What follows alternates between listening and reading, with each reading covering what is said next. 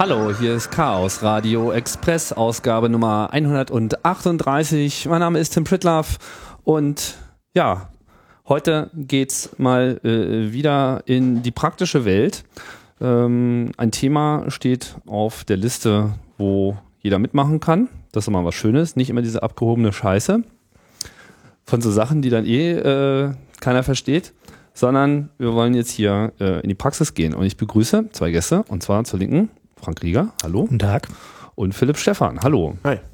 Und ihr seid, ähm, ihr seid so einiges, aber unter anderem seid ihr, ähm, naja, so Bastelnerds, richtig? Ja, basteln, do it yourself. Mhm. Stimmt.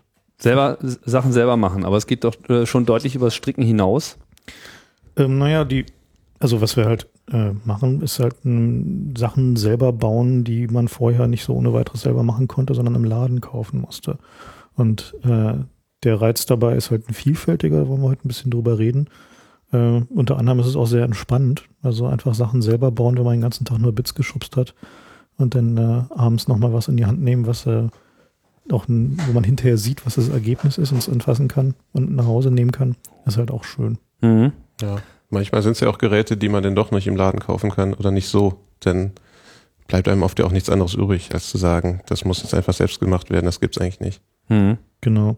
Und noch so ein anderes Ding ist, viele Sachen kann man einfach auch nicht selber, also nicht kaufen, jedenfalls nicht für bezahlbares Geld, weil sie halt irgendwie zu Tode patentiert äh, oder nur für bestimmte Märkte gedacht sind, äh, die halt dem normalen äh, Endverbraucher nicht offen stehen.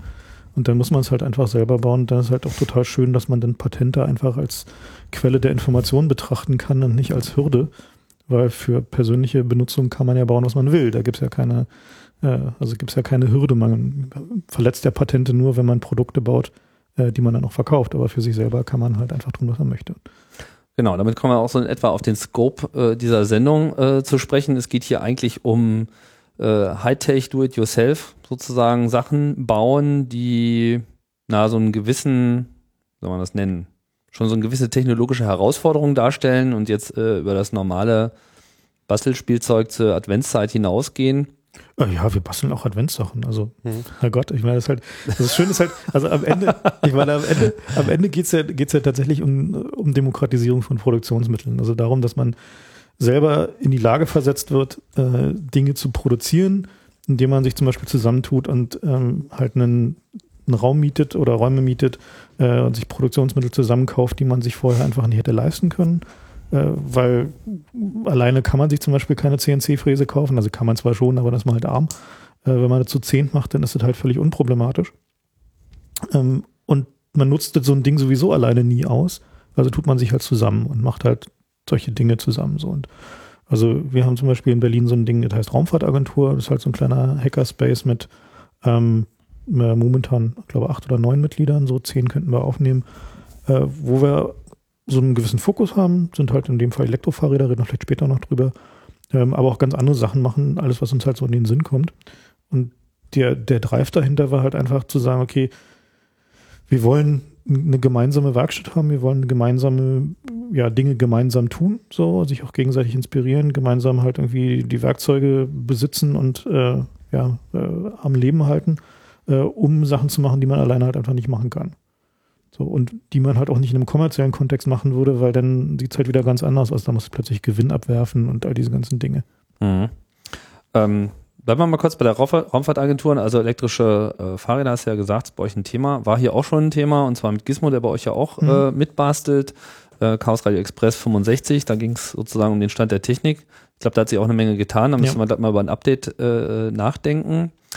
Ähm, und was du auch erwähnt hast, Hackerspaces, war ja auch schon mal ein Thema, CAE 134, wo wir auch schon quasi diese Bestandsaufnahme gemacht haben, dieses Movements, dass einfach dieses, na, wie soll man sagen, also auf der einen Seite hatten wir natürlich so 80er, 90er Jahre diese starken Individualisierungsentwicklungen, so jeder kann halt äh, zu Hause die Dinge machen und man muss jetzt nicht mehr irgendwo hingehen. Und dann saßen alle in ihrem Keller und haben irgendwie gemacht. Und jetzt merkt man im Prinzip schon fast wieder so eine Gegenbewegung, die allerdings auch, naja, in meinen Augen komplementär ist, also die sozusagen noch dazukommt, dass man eben dann auch den Keller mal wieder verlässt und vielleicht eben dann den äh, modernen Hobbykeller gründet eben mit anderen Leuten, so wie er es bei der Raumfahrtagentur gemacht hat, beziehungsweise wie auch viele dieser Hackerspaces, nicht alle, manche sind ja auch eher, sagen wir mal, mehr so ach, wie soll man sagen, also nicht so sehr auf Hardware basteln äh, konzentriert, Virtuelle.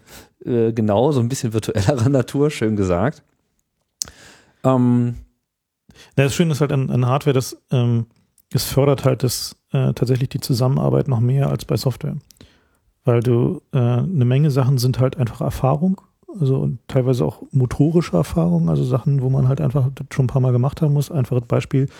Ähm, vor einem Jahr hätte ich mir wäre nie auf die Idee gekommen, irgendwie, dass ich in der Lage wäre, irgendwie an einem Nachmittag ein komplettes Fahrradrad äh, selber einzuspeichen, auszurichten, aufzuziehen und einzubauen. Das hätte ich hätte ich als Wochenendprojekt mit viel Hilfe betrachtet mhm. und nicht als mache ich mal eben so. Und das ist halt so ein Erfahrungsding, so dass man halt einfach, wenn man halt Sachen ein paar Mal gemacht hat und da ja schon jemand dabei ist, der das auch schon mal gemacht hat, dann kann man sich halt helfen und über die Schulter schauen und so. Und das ist halt noch sehr viel mehr hands-on, als das bei Software der Fall ist, wo man doch eher dazu tendiert, halt in How-Tos zu blättern oder Foren zu lesen oder gleichen Dinge mehr. Und so ist es halt, also hat eine sehr viel ja, kooperativere und praktische Komponente, so, das Hardware basteln. Also zumindest meiner Erfahrung nach. Mhm. Philipp, du machst ja äh, auch schon seit längerer Zeit mhm. äh, ähnliches. Da gibt es dieses Bausteln-Projekt. Genau. Was, was, steckt in den Namen drin? Äh, der Name ausgedacht von äh, Blomdompom, den der ja auch hier schon war. Ähm, ist natürlich Bauen und Basteln drin und so ein bisschen Alliteration oder nee, Baustelle und sowas.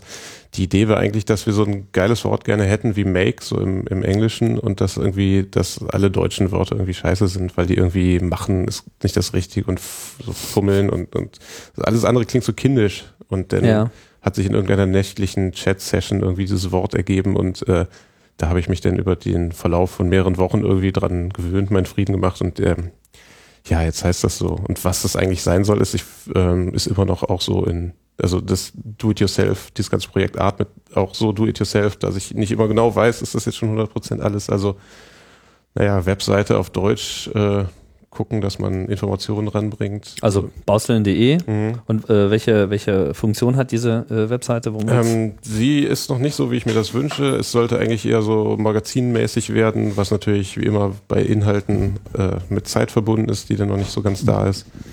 Denn haben wir sozusagen, ich bin eigentlich, hatte ich auch tatsächlich angefangen mit der Idee eines Ortes, also das, das kam so nach dem letzten Kongress, so aus der, der Zusammenwirkung verschiedener Inspirationen, so natürlich, dass die Amerikaner, die jetzt den Makerbot machen, da waren Zack und, und ähm, Brie. So Geschichten wie dieses Buch Marke Eigenbau, was ja auch rausgekommen ist, irgendwie so vor einem Dreivierteljahr. Von wem jetzt? Das ist Holm Friebe und äh, Thomas Ramge. Ah, das ist halt mhm. aus dem ZIA. Äh, Zentrale Intelligenzagentur. Genau, Dunstkreis. Und da geht's mhm. halt auch ähm, relativ früh sozusagen sage ich mal, darum, wo das jetzt so eine Art Trend ist oder vielleicht auch nicht. Ähm, wie geht das denn alles weiter mit diesem Do-it-yourself und so? Und dann dachte ich, okay, da gibt's schon ein Buch drüber. Online finde ich bisher nur Sachen, die sehr auf Englisch sind oder sehr spezialisiert. Ich versuche mich immer dieses Themas anzunehmen. Und da stand ganz am Anfang auch klar die Idee, man braucht einen Ort, weil Dinge irgendwie online zu beschreiben, man könnte ja und so weiter, das ist nicht so ganz befriedigend. Vor allen Dingen hilft es nicht, wenn man den Leuten nicht Sachen einfach zeigen kann. Ne? Ja. Also es ist halt also nichts, nichts funktioniert so gut wie äh, die Macht des praktischen Beispiels. Und ähm, das war für uns dann halt auch die Idee, halt zu sagen, also wir tun uns halt zusammen und mieten halt einfach irgendwie äh, so einen kleinen Laden und äh, gucken mal, was dann passiert so. Und ähm, am Ende hängt es natürlich davon ab, mit welchen Leuten man das macht. Also man will halt auch schon das mit Leuten zusammen machen, die von denen man weiß, dass sie zum Beispiel, wenn sie ein Werkzeug kaputt machen, einfach mal Bescheid sagen und sagen, hey, ich hab's kaputt gemacht und nicht irgendwie mit Klebeband zusammenfrickeln und irgendwo in der Ecke verstecken so. Und dann ärgert man sich nächstes Mal, wenn man es braucht. Ja. Das ist halt ein ganz wichtiger Punkt. Also das, das halt, das, man braucht da halt schon so einen, so einen gewissen, ähm, ja, so, einen, so einen gewissen Kontext, äh, auf den man sich verlassen kann. So, das ist halt schon relativ wichtig. Also äh, in den USA gibt es ja diesem, äh, dieses Modell, äh, so eine Art Fitnessstudio für ähm, für Making zu machen. Also da gibt es halt dann so eine große Werkstatt mit allerhand Maschinen und Werkzeugen, äh, wo dann halt so betreutes Basteln ist. Und da kann man dann so für 100 Dollar im Monat Mitglied werden. Und, Da ähm, wird man so richtig an der Maschine äh, eingewiesen, wie sonst am Laufband oder was? Mm, Genau, also es gibt halt dann so Trainingskurse, wo du halt irgendwie, was weiß ich, du kriegst dann halt deinen Drehmaschinenschein und da gibt's dann halt so allerhand lustige Dinge. Also hast dann so ein FID-Kärtchen, mit dem du halt deine Maschine freischalten kannst.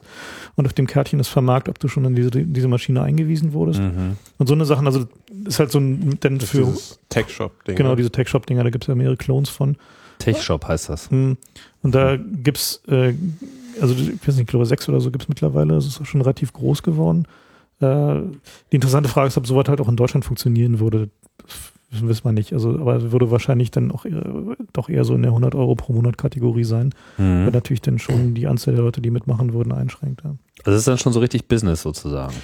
Genau, so weil da brauchst du natürlich dann Leute, die denn da sind, also die halt einfach da den, äh, Ja. den Fitnessstudio-Betreuer machen. So. Das, wie gesagt, das geht äh, auch ganz gut zusammen. Wie, äh, wie gesagt, als ich mich so ein bisschen vor einem Jahr da dann weiter sozusagen gebildet habe, bin ich ja dann auch über diese ganzen Hallenprojektgeschichten gelaufen. Also diese Idee des Coworkings, was ja auch so ein bisschen durch Feuilletons äh, geschrieben wurde in letzter Zeit, gibt's ja im Beta-Haus und im Oberholz sitzen ja auch an hier in Berlin dann angeblich oder tatsächlich immer alle, die nicht zu Hause sitzen wollen mit ihrer selbstständigen Arbeit, sondern machen das gemeinsam. Das ist dann keine Hands-on-Arbeit, sondern eher jeder mit dem Laptop. Aber natürlich entsteht da über den Schreibtischen weg natürlich auch irgendwas, dass jemand sagt, ach, du kannst sowas und ich brauche jemand, der das macht und so weiter.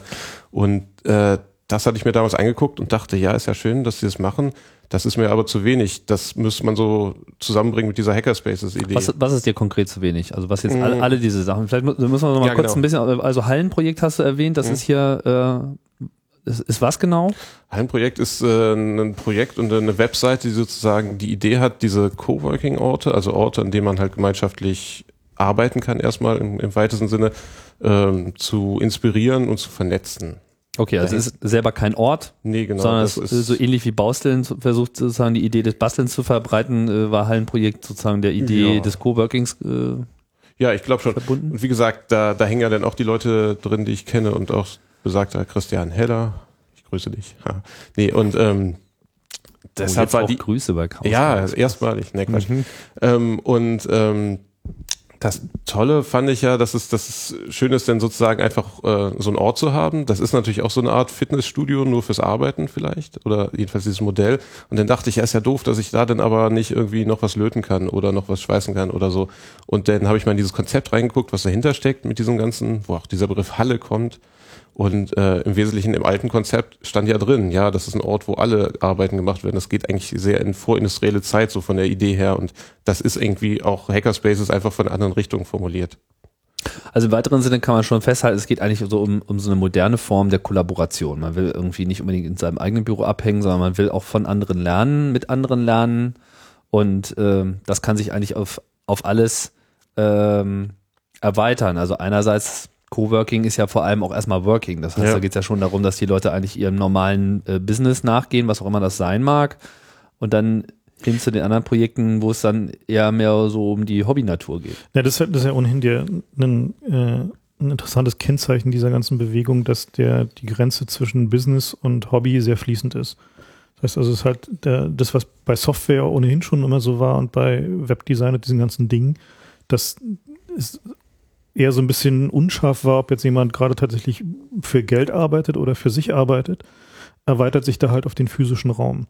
Und äh, dadurch, dass man, wenn man Produktionsmittel gemeinsam besitzt, muss man natürlich Regeln dafür finden, wie es ist, wenn jemand damit kommerzielle Dinge tut, ob er dann mehr irgendwie in die Gemeinschaftskasse dafür äh, tut oder nicht so. Also da gibt es einen interessantes, äh, interessanten Raum von, von Regeln, die, äh, die noch gefunden werden müssen. Aber in der Regel ist es sehr viel entspannter als so zu früheren Zeiten, wo es dann immer gleich feste Prozentzahlen und irgendwie diese ganzen Dinge gab, Fristen. sondern sondern man vertraut sich halt einfach im Wesentlichen. Das ist halt so der, das ist halt auch so ein, so ein wichtiger Punkt, dass man den Leuten, mit denen man halt in so einem Space ist, insofern vertrauen möchte, dass wenn die halt irgendwas für Geld machen, dass sie das dann halt auch einfach ehrlich sagen, dass das so ist, dass sie Geld damit verdienen gerade äh, und halt eben entsprechend mehr in die Infrastruktur reintun, äh, als jemand, der jetzt halt nur irgendwie sein Adventsgeschenk da bastelt. So. Aber ähm, das, also eine weitere Parallelität zu diesem ganzen äh, Open Source Ding äh, ist eben nicht nur die Art des Arbeitens ähm, im Sinne von unklar, ob es jetzt beruflich oder Freizeit oder ein Gemisch davon ist oder Freizeit, die zu Beruf wird oder Beruf, der gerade runtergescaled wird auf Freizeit so, sondern dass auch dieser, der iterative Ansatz der Produktion äh, von Software in den Hardware-Space reingeht. Also dass man halt einfach Sachen ausprobiert, funktioniert nicht, nehmen wir das nächste.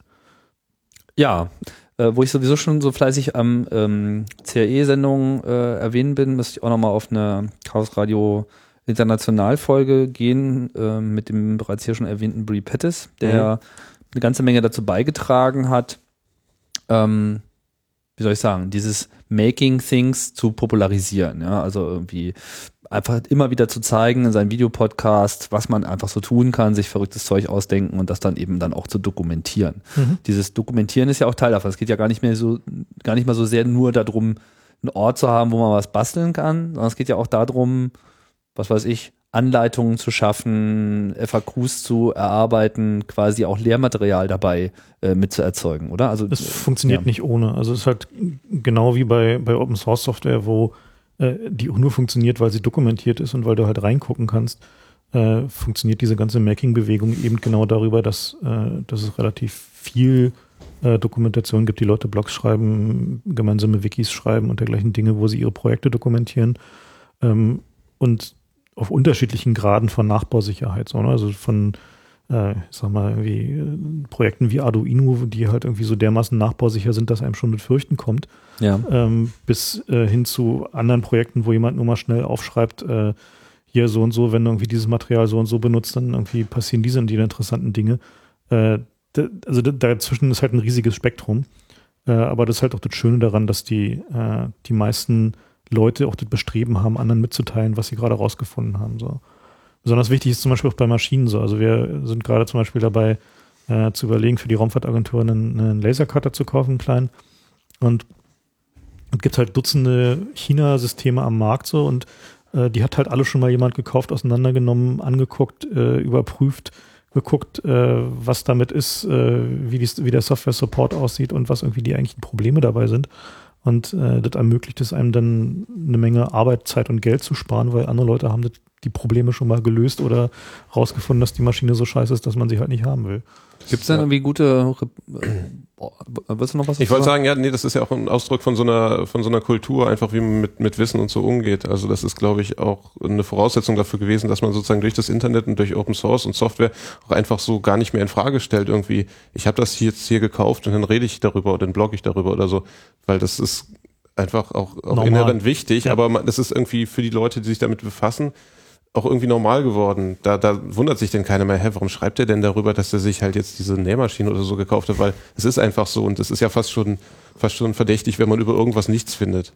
Und ähm, irgendwie muss man natürlich auch gucken, ähm, vielleicht einfach altruistisch sagen, okay, dann versuche ich das auch zurückzugeben, auch wenn ich nicht genau der Person, von dem ich Wissen bezogen habe, was zurückgebe, versuche ich auch meine eigenen Mitteilungen in diesen Pool zu geben. Und ja.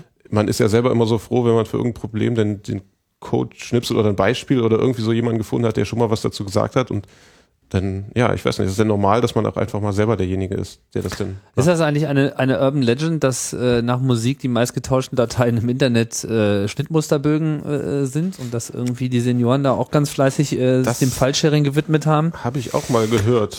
Also man findet erstaunlich viel, wenn man danach sucht. Also es würde einem nie in den Sinn kommen, man muss tatsächlich nach den spezifischen Formaten suchen, in denen die diese Schnittmusterbögen tauschen. Ähm, aber äh, da gibt's halt wirklich viel. Also wenn man mal danach sucht, dann äh, fällt einem schon so schnell die Platte voll. Ob, ist halt von Volumen her nicht so viel. Ne? Also die Dateien sind halt nicht so riesig, aber äh, da passiert halt schon eine ganze Menge so. Und äh, ist halt auch interessant, dass dadurch ein, ja, so ein, so ein gewisser Gap, äh, der, der da halt natürlich immer da ist, also gerade halt irgendwie so zu, äh, zu älteren Generationen oder zu einfach äh, ja, Leuten, die halt nicht so mit Metall und so wollen, so, aber dass genau diese Methoden äh, ja, zu arbeiten, also halt Sachen zu teilen, zu modifizieren und so, das wird genau da, äh, genau sich da auch repliziert und das wird halt so zum, zum neuen Normalfall wird. So. Interessant ist halt auch, wenn man so sich anguckt, die, äh, die Basis von dem Ganzen ist ja schon, dass irgendwie Produktion von physischen Dingen, also von Halbzeugen, von Stoffen, von Elektronik, äh, brutal billig geworden ist. Also ist ja so, dass, also, nehmen wir Beispiel CNC-Fräse, äh, die Fräse, die wir uns gekauft haben, die hätte einfach vor sechs Jahren eine zehnfache gekostet. So, und jetzt kommt sie halt aus China. Mhm. So, ist halt ein, so, und in der Regel ist es halt so, dass die Software kann man nicht benutzen, so, die damit geliefert wird. Ähm, aber die Mechanik ist halbwegs okay. So, und das ist halt so ein, also bei dem Lasercut ist wieder genau dasselbe Ding so. Also die, Die Software kannst du gleich direkt in die Tonne treten, die Elektronik kannst du eigentlich auch direkt äh, replacen und äh, dann halt deine eigene da dran hängen. Aber dann geht's halt. Und es ist halt so, das darf man halt auch nicht vergessen. Also die ökonomische Basis des Ganzen ist halt, dass halt ein, ein Großteil der physischen Produktion so billig geworden ist, dass ein iterativer Ansatz überhaupt möglich geworden ist. Dass Was meinst du damit mit Nein, das halt, iterativen das halt Ansatz? so ein, so ein ähm, man probiert eine Version, die funktioniert nicht, äh, recycelt man entweder Teile, schmeißt oder schmeißt es weg und macht es halt nochmal. Ist halt in der Regel vom jetzt vom materiellen Aufwand her kein großer Schmerz mehr. So, so, also wenn du halt die Werkzeuge hast. So, und die Werkzeuge werden halt auch so billig, dass du halt, also wie gesagt, zum Beispiel CNC ist halt genau das, äh, was du jetzt mit hier mit deinem digitalen Mischpult machst, ist halt genau das bei CNC. Du kannst halt einfach replizieren, verändern, replizieren. Re also das ist halt so dieser, genau dieser, dieser Ansatz hin zum, naja, was wir eigentlich wollen, natürlich ein Replikator aus der Enterprise, Mhm. wo du halt einfach nur noch ein 3D-Modell reinlädst und dann fällt es halt raus. So habe ich halt damit angefangen. Ist Ja, halt, klar. ist halt, ist halt, leider ist es halt nicht die Wahrheit so, ne? Also die Wahrheit ist halt, äh, also als ich glaube 2004, 2005, als ich da äh, zum ersten Mal von dem Virus erfasst wurde, dachte ich, Herrgott, okay, gibt man 5000 Euro aus, dann kriegt man eine schöne Kiste, da ist eine USB-Schnittstelle dran, stecke ich an meinen Mac und äh, dann kommt da halt irgendwie schöne Hardware raus. So. Und äh, stellt sich raus, ist halt natürlich die völlige Softwarehölle auf Erden und ist mitnichten so, dass es halt einfach mal so funktioniert. Und äh, also sagen wir vom Replicator sind wir halt noch eine ganze Ecke weg. Aber der, der, der Grundansatz ist halt der, also dass halt physische Dinge sich halt als äh, ja, Bits abbilden lassen und halt auch transformieren lassen, wieder von Bits in, in physische Dinge. Mhm. Ähm, was mir eben noch einfällt, dass natürlich diese, diese ganzen Produktionsmittel billiger geworden sind, ist natürlich auch ein zweischneidiges Ding, weil im Wesentlichen sagen wir jetzt ja hiermit, wir können jetzt hier end, endlich individuell produzieren, weil es so billig ist, weil es diese Massenproduktion von Werkzeugen oder Geräten gibt. Also Mhm. Äh, wenn man das so weiterdenkt, dann ist es ja, sind ja zwei komplett gegensätzliche Geschichten. Nach dem Motto, wir können das jetzt billig kaufen und dann hacken, weil es halt billig produziert wurde, weil es halt ein Massenprodukt Genau. ist. Das heißt, es ist ja eigentlich schon, vielleicht ist es auch subversiv, dass man halt individuelle Einzelstücke baut mit Sachen, die vom Fließband kommen. Naja, am Ende ist es halt so, dass die, dass die, die Ausdifferenzierung, äh, also was da von einer Weile mal so als äh, Stichwort Mass Customization äh, unterwegs war, das funktioniert ja nur sehr begrenzt. Also wenn man sich so anguckt, so man kann zwar sein Auto in irgendwie drei Millionen Ausstattungsvarianten kaufen und man kann sich seinen Computer als Build to Order zusammenstecken lassen. So, also ist halt so ein, also da erweitert sich schon das Spektrum, aber immer nur bei relativ wenigen Dingen. So, ansonsten ist es halt so, dass ein Produkt schon eine sehr, also eine sehr self-contained Unit ist, die man auch nicht so gut verändern kann, wenn man sie kauft, weil sonst kannst du sie halt nicht billig in Massen produzieren. So und, äh, und genau diese Lücke zu sagen, wir können jetzt die Produktionsmittel selber haben, wir können die Materialien selber haben, wir können vor allem das Wissen selber haben, äh, die es uns ermöglichen, solche Sachen ja wirklich individuell zu bauen. Das ist halt die interessante Neuentwicklung dabei. Aber so, also es wird vermutlich auch nie so kommen, dass denn die, die Weltwirtschaft irgendwann denn nur auf jeder baut sein selber wieder zurückschwingt. Nee. Weil es sind ja immer den, es kostet ja dann trotzdem am Ende noch mehr, als wenn ich gesagt hätte, ich kaufe jetzt einfach den MP3-Player bei, was weiß ich, im Von der Internet. Stange, Genau, klar. Oder ich baue mir den selber, der so ein bisschen was anderes kann, dann kostet mich das das Fünffache, weil die Materialien teurer sind, trotz, auch wenn sie billig sind. Na, der, der- der, Kerngrund dabei ist einfach, dass ähm, Arbeitskraft äh, nicht mehr wirklich viel Geld kostet. So, also gerade wenn wir uns jetzt China und Asien und Indien und so angucken, ist der, äh, der Anteil an Arbeitskraft, und das ist ja das, was du durch selber machen dazu Mhm. Äh, an so einem Endprodukt ist relativ gering. Und äh, der drückt natürlich die Preise, klar. Also wenn du halt viel Handarbeit, viel stupide Handarbeit, was ich löten oder zusammenschrauben oder so, äh, ersetzen kannst, ähm, macht es zwar das Endprodukt in der Massenproduktion billiger, aber der Anteil für dich, den du dazu tun kannst, äh, in, umgerechnet wieder auf Euro, Mhm. also mit deinem Stundensatz hier, ist dein MP3-Player immer teurer, Ja, selbst klar. wenn du da nur drei Schrauben reindrehst, als wenn das in China passiert für irgendwie einen Euro die Stunde oder einen Euro pro Tag oder so.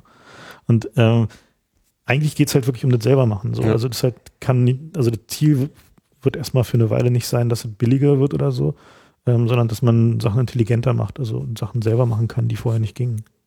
Ich denke, es geht wirklich auch ums, ums, ums selber. Also es, ist wirklich ein Erfahrungsding eigentlich. Ne? Also Mhm. äh, einerseits natürlich der Lernaspekt und dann natürlich auch, äh, naja, Spaß am Gerät.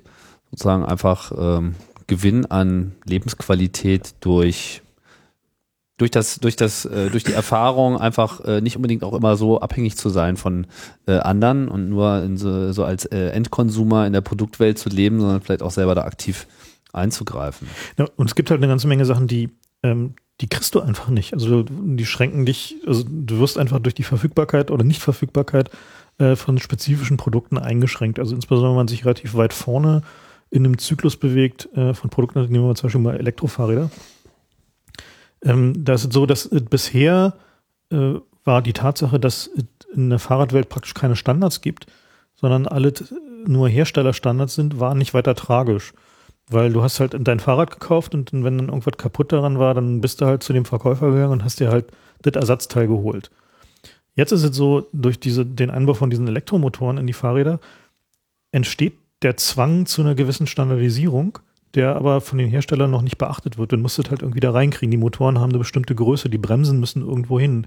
So, und nur wenn man halt in der Lage ist, sich die Teile selber zu machen, die man dafür braucht, um halt in dein Fahrrad, was du eigentlich gerne elektrifizieren möchtest, einzubauen, nur dann bist du in der Lage, daraus wieder was zu machen, was du auch gerne benutzen willst und was halt nicht nur so ein endloses Gefrickel mit Kabelbinder hier und irgendwie range, rangegaffert da ist. So. Ja, ich glaube, es ist auch ganz wichtig, dass man auch sieht, dass das selber machen nicht unbedingt heißt, dass es dann irgendwie sowas Halbfertiges am Ende immer sein muss, sondern dass man auch einfach durch die Methoden und durch das Wissen, dass man hat, tatsächlich auch gut aussehende, funktionale, hübsche Dinge und so erzeugen kann. Mhm. Also, ne, weil ich glaube, es hat immer noch sehr viel von diesem Frickel und so und so Nimbus, dass dann sagt, okay, dann, dann hält das jetzt halt, wenn ich das hier festklebe und fertig. Das muss ja gar nicht. Also. Auch schöne Sachen sollen äh, sozusagen dabei rauskommen. Und man lernt eine ganze Menge über Engineering, weil ähm, das, was wir bei Software machen, nämlich lernen durch Reverse Engineering oder in andere Leute Source Code gucken, falls wir den haben, tut man natürlich auch bei Hardware. Also dieses Auseinanderschrauben und gucken, was drin ist, äh, erweitert sich natürlich immer mehr dahin, wie haben sie denn eigentlich dieses Gehäuse gemacht, wie hängen die dann da ihre Schrauben rein, hm, welche Tricks haben sie denn gemacht, um das Ding billig zu machen, also um die Anzahl der Chips zu reduzieren und dergleichen Dinge mehr. Also diese, diese Wissen darüber, was wirklich in so einem Ding drinne ist, ist eine integrale Grundvoraussetzung dafür, selber Sachen zu machen. So, also, dass man den State of the Art durch Aufschrauben lernt, ähm, ist halt ja bei Software wie bei Hardware so. Was ist denn jetzt eigentlich der Grund dafür, dass das jetzt gerade erst so aufkommt? Warum haben wir das nicht schon seit 10, 20 Jahren? Was, äh, was beflügelt denn diesen ganzen Do-it-yourself-Trend so? Liegt das also, nur daran, dass so ein paar Leute mal aufgestanden sind und angefangen haben oder gibt es auch äh, andere Gründe? Mhm.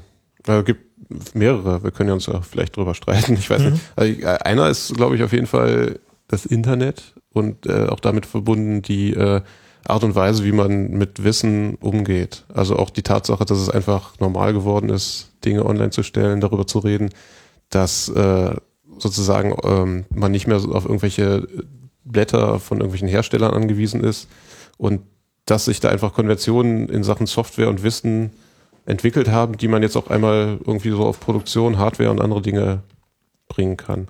Und dass sich der, ähm, der Standard, was normal ist an Dokumentation, äh, also die Erwartungshaltung des äh, von allen äh, auch dahingehend erweitert hat, dass man einfach Produkte, wo man das Handbuch nicht runterladen kann, kauft man halt nicht.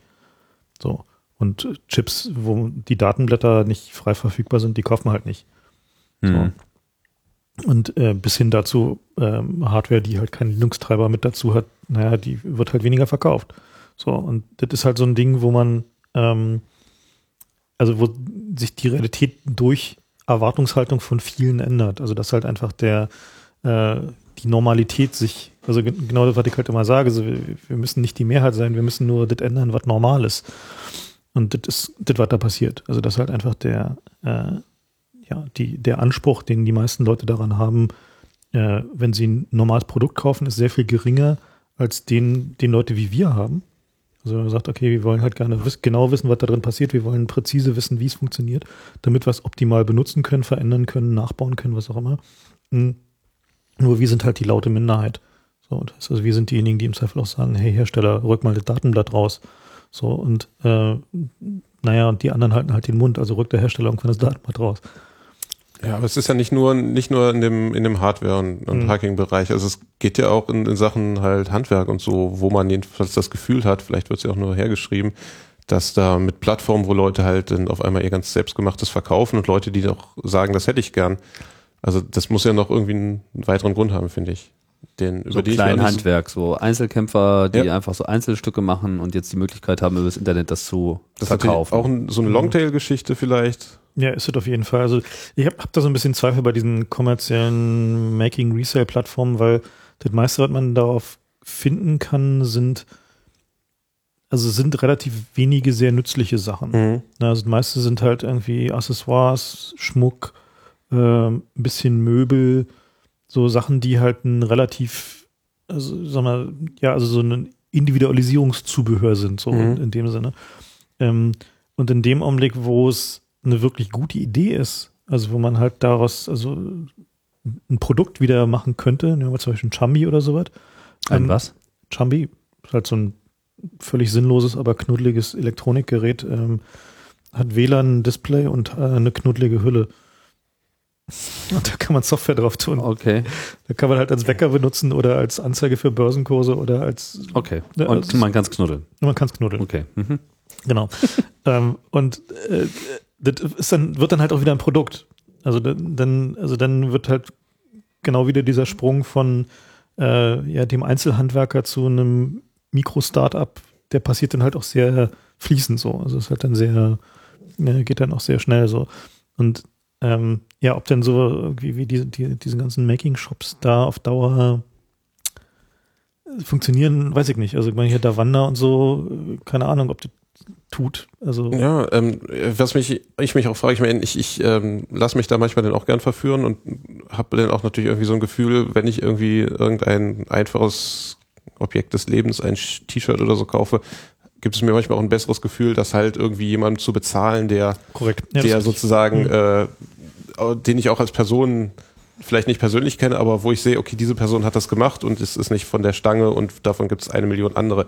Das fühlt sich manchmal auch ganz gut an. Ich frage mich halt aber jetzt halt nur, ob das noch irgendwas mehr kann, diese ganzen Plattformen und diese Bewegung. Also kommen da wirklich Sachen raus, die was anderes sind als Accessoires und Kunst? Mhm. Das ist auch, auch eine zentrale Frage, wo ich dann viel drüber nachdenken musste, als mich jemand gefragt hat, ja, okay, dann, dann, dann haben wir all diese Produktionsmittel und wir wissen, wie das geht und wir können das machen. Was kommt denn dabei Konkretes raus, was wirklich Mhm. jemand braucht? Und das ist, äh, Wo, wo, wo, wo endet denn bei dir Accessoire? Also ich meine, ja, das, das war jetzt halt, ähm, Also Ja. wenn, du- wenn du halt so durch diese typischen äh, Make-Shops klickst, ähm, ist halt, also zum Beispiel der Wander besteht, glaube ich, zu 90 Prozent aus Strickwaren, ne? na so. gut, ich meine, das ist ja dann auch Kleidung. Äh, grö Ja, größeren Nutzen hat man ja von fast, also ich meine, das benutzen wir nun wirklich alle täglich die ganze Zeit permanent. ja, Klar. So wie die Bedeutung von Kleidung nochmal. Ja, gut, also ja, also äh, ich meine, gut, Taschen. Kle Kle also ich sag mal, Textil, äh, Textilbearbeitung ist natürlich traditionell schon immer der weitaus größte Bereich von allem Hobby und Making gewesen und ist es halt auch immer noch. So und äh, Die Strickrevolution. genau die Strickrevolution so. Das ähm, ist halt so, weil es halt einfach immer schon immer so war, dass äh, äh, ja die Menschen Bedürfnis nach individueller Kleidung hatten und äh, im Laden nicht gefunden haben, was sie wollten oder abgeändert haben, dergleichen Dinge mehr und es halt auch relativ einfach war.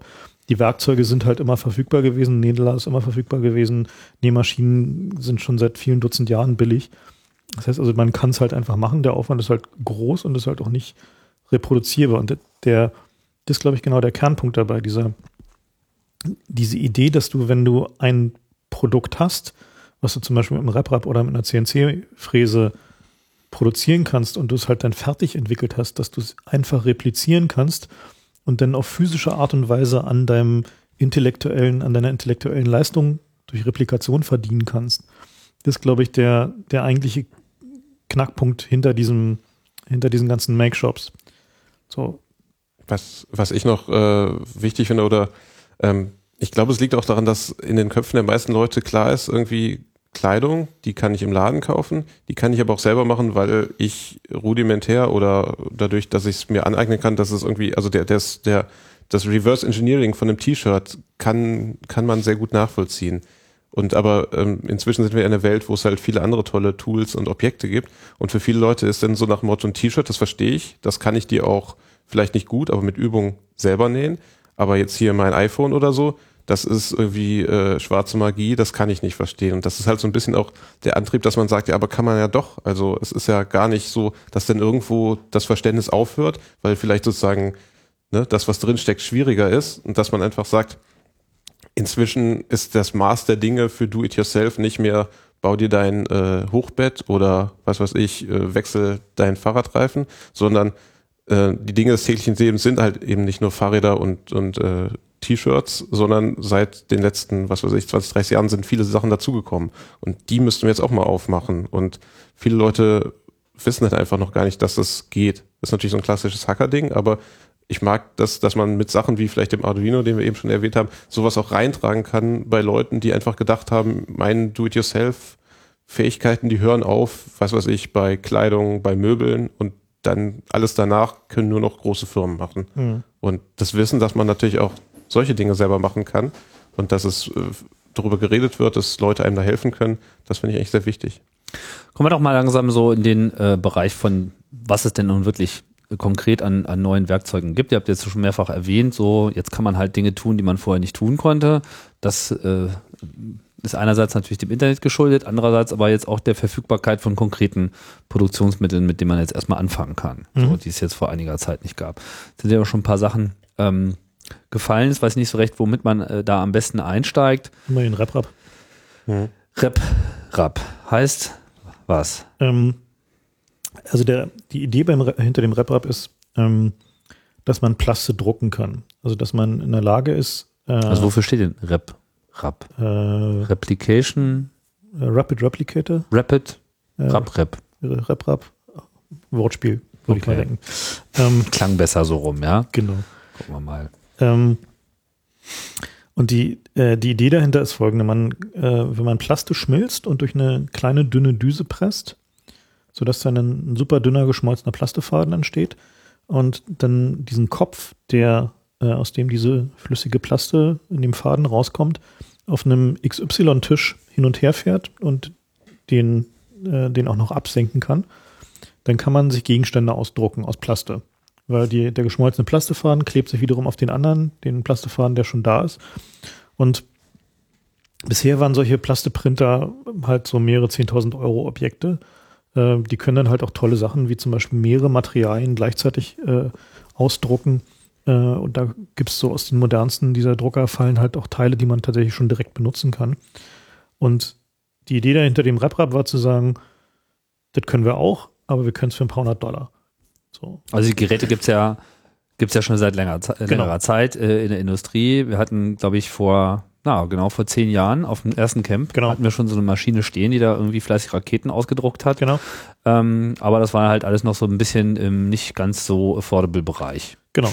Ich weiß nicht genau, was es die gekostet hat, aber. Es war, ja, es war sechsstellig, ja. Ja, wahrscheinlich. Ja. Und jetzt gibt es so kleine Geräte, die so Mikrocontroller gesteuert äh, im Prinzip denselben Kram machen, wenn vielleicht auch nicht mit derselben Präzision. Ähm, Präzision ist das eine, das andere ist, dass, ähm, also wenn man Plaste druckt, äh, kann man halt nicht über Luft drucken. Ne? Also du brauchst halt immer irgendwas, was da drunter ist. Also du kannst halt zum Beispiel, wenn keine du. Löcher machen sozusagen. Nee, keine Bögen, also keine, also du kannst. Keine Brücken bauen. Oder Modelle, genau. wo dann irgendwo auf halber Höhe eine neue Ebene anfängt. Genau, so eine Sachen sind halt schwierig. Da muss man dann sich halt was überlegen, dass man noch so Stützkonstruktionen reinmacht und so. Und bei den kommerziellen Plasteprintern, äh, die haben äh, die neueren Modelle noch ein zweites Material, so eine wachsartige Substanz die zusätzlich dazu gedruckt werden kann. Das heißt also, da werden halt, wird halt in dem oder um das äh, zu stützende Plasteobjekt wird nochmal aus diesem Wachs eine Stützkonstruktion gedruckt, auf die dann die Plaste gespritzt wird. Das heißt, eigentlich wird, so, wird alles gefüllt, aber nur entweder mit dem einen oder mit dem anderen Material, genau. der Rest wird dann einfach rausgeschmolzen. Rausgespült, genau, rausgespült. Rausgespült, okay. Ja, ja. Und äh, das wäre jetzt halt so der nächste Schritt, der vermutlich auch irgendwann kommen wird. Mhm. Momentan ist diese RepRap-Konstruktion ist halt erstaunlich primitiv. Also das ist halt eigentlich nichts weiter als ein, äh, ein Stück Messing mit einem Rohr. Und das wird erhitzt, so mit einer Heiz Heizwendel. Vorne ist ein kleines Loch drin. Und dann wird einfach eine, ein Plastistab, ein dünner Plastistab, so drei, vier Millimeter. Also im Prinzip Plaste. ist eine ferngesteuerte Heißklebepistole. Ja, ja, präzise. Wird halt einfach durch, mhm. durchgepresst. So ist ja. halt wirklich nichts weiter als eine Heißklebepistole für ABS. Und, und, ferngesteuert sozusagen dreidimensional. Das heißt, man hat einerseits XY und dann und ist das genau. Ganze noch auf so einer Platte. Genau äh, die dann hoch und runter fahren kann. Genau. Okay. So und dann baut man sozusagen von unten nach oben. Genau.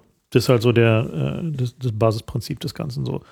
Und ähm, Ist das das einzige äh, Konzept, was so im äh, Hobbybereich derzeit äh, gemacht wird? Weil es gibt ja in der Industrie jetzt auch noch so laserbasierte basierte, äh, Sachen, die in so eine Flüssigkeit reinschießen, die dann da härtet. Die haben ja, Ja, auch Laser- ganz andere Laser sind dann ist ähm, Sintern heißt das. Genau, also Mhm. gibt's, äh, also kann, da kann man mittlerweile sogar Metalle mitmachen, also du kannst mit Metallpulver mit äh, zusammenschmelzen. Ähm, da sind wir Mhm. halt noch nicht. Also es ist halt, also es ist halt schon ist richtige Anmerkung, so wie, halt so, dass der, dass der, Fehlt noch. ähm, der, also der selbermachen-Bereich einfach durch die, äh, durch die Kostenbeschränkungen, die wir haben, repliziert natürlich Sachen, die es in der Proto Prototyping-Industrie schon lange gibt. So. Und ähm, da ist es aber so, dass diese Rapid Prototyping-Industrie hat halt andere Anforderungen. Die hat gezeigt, dass es geht, also dass man individuelle Sachen machen kann. Also zum Beispiel, als ich zum ersten Mal gesehen habe, habe ich es nicht geglaubt, da war ich äh, bei einem Automobilhersteller in einer, in einer Prototypenfabrik und die hatten da so eine sechsachsen CNC-Fräse und haben da innerhalb von vier Stunden einen kompletten Motorblock aus einem Stück gefräst. Also, also ein kompletter Aus Alu. ja, aus Alu, so ein fetter, großer Motorblock. Und ähm, das ist halt um so einen Kopf, der sich halt, also nicht nur nach oben und unten bewegen kann, sondern auch noch drehen und wenden kann, sodass du halt auch innen, unten in Sachen reinfräsen kannst, so. Mhm.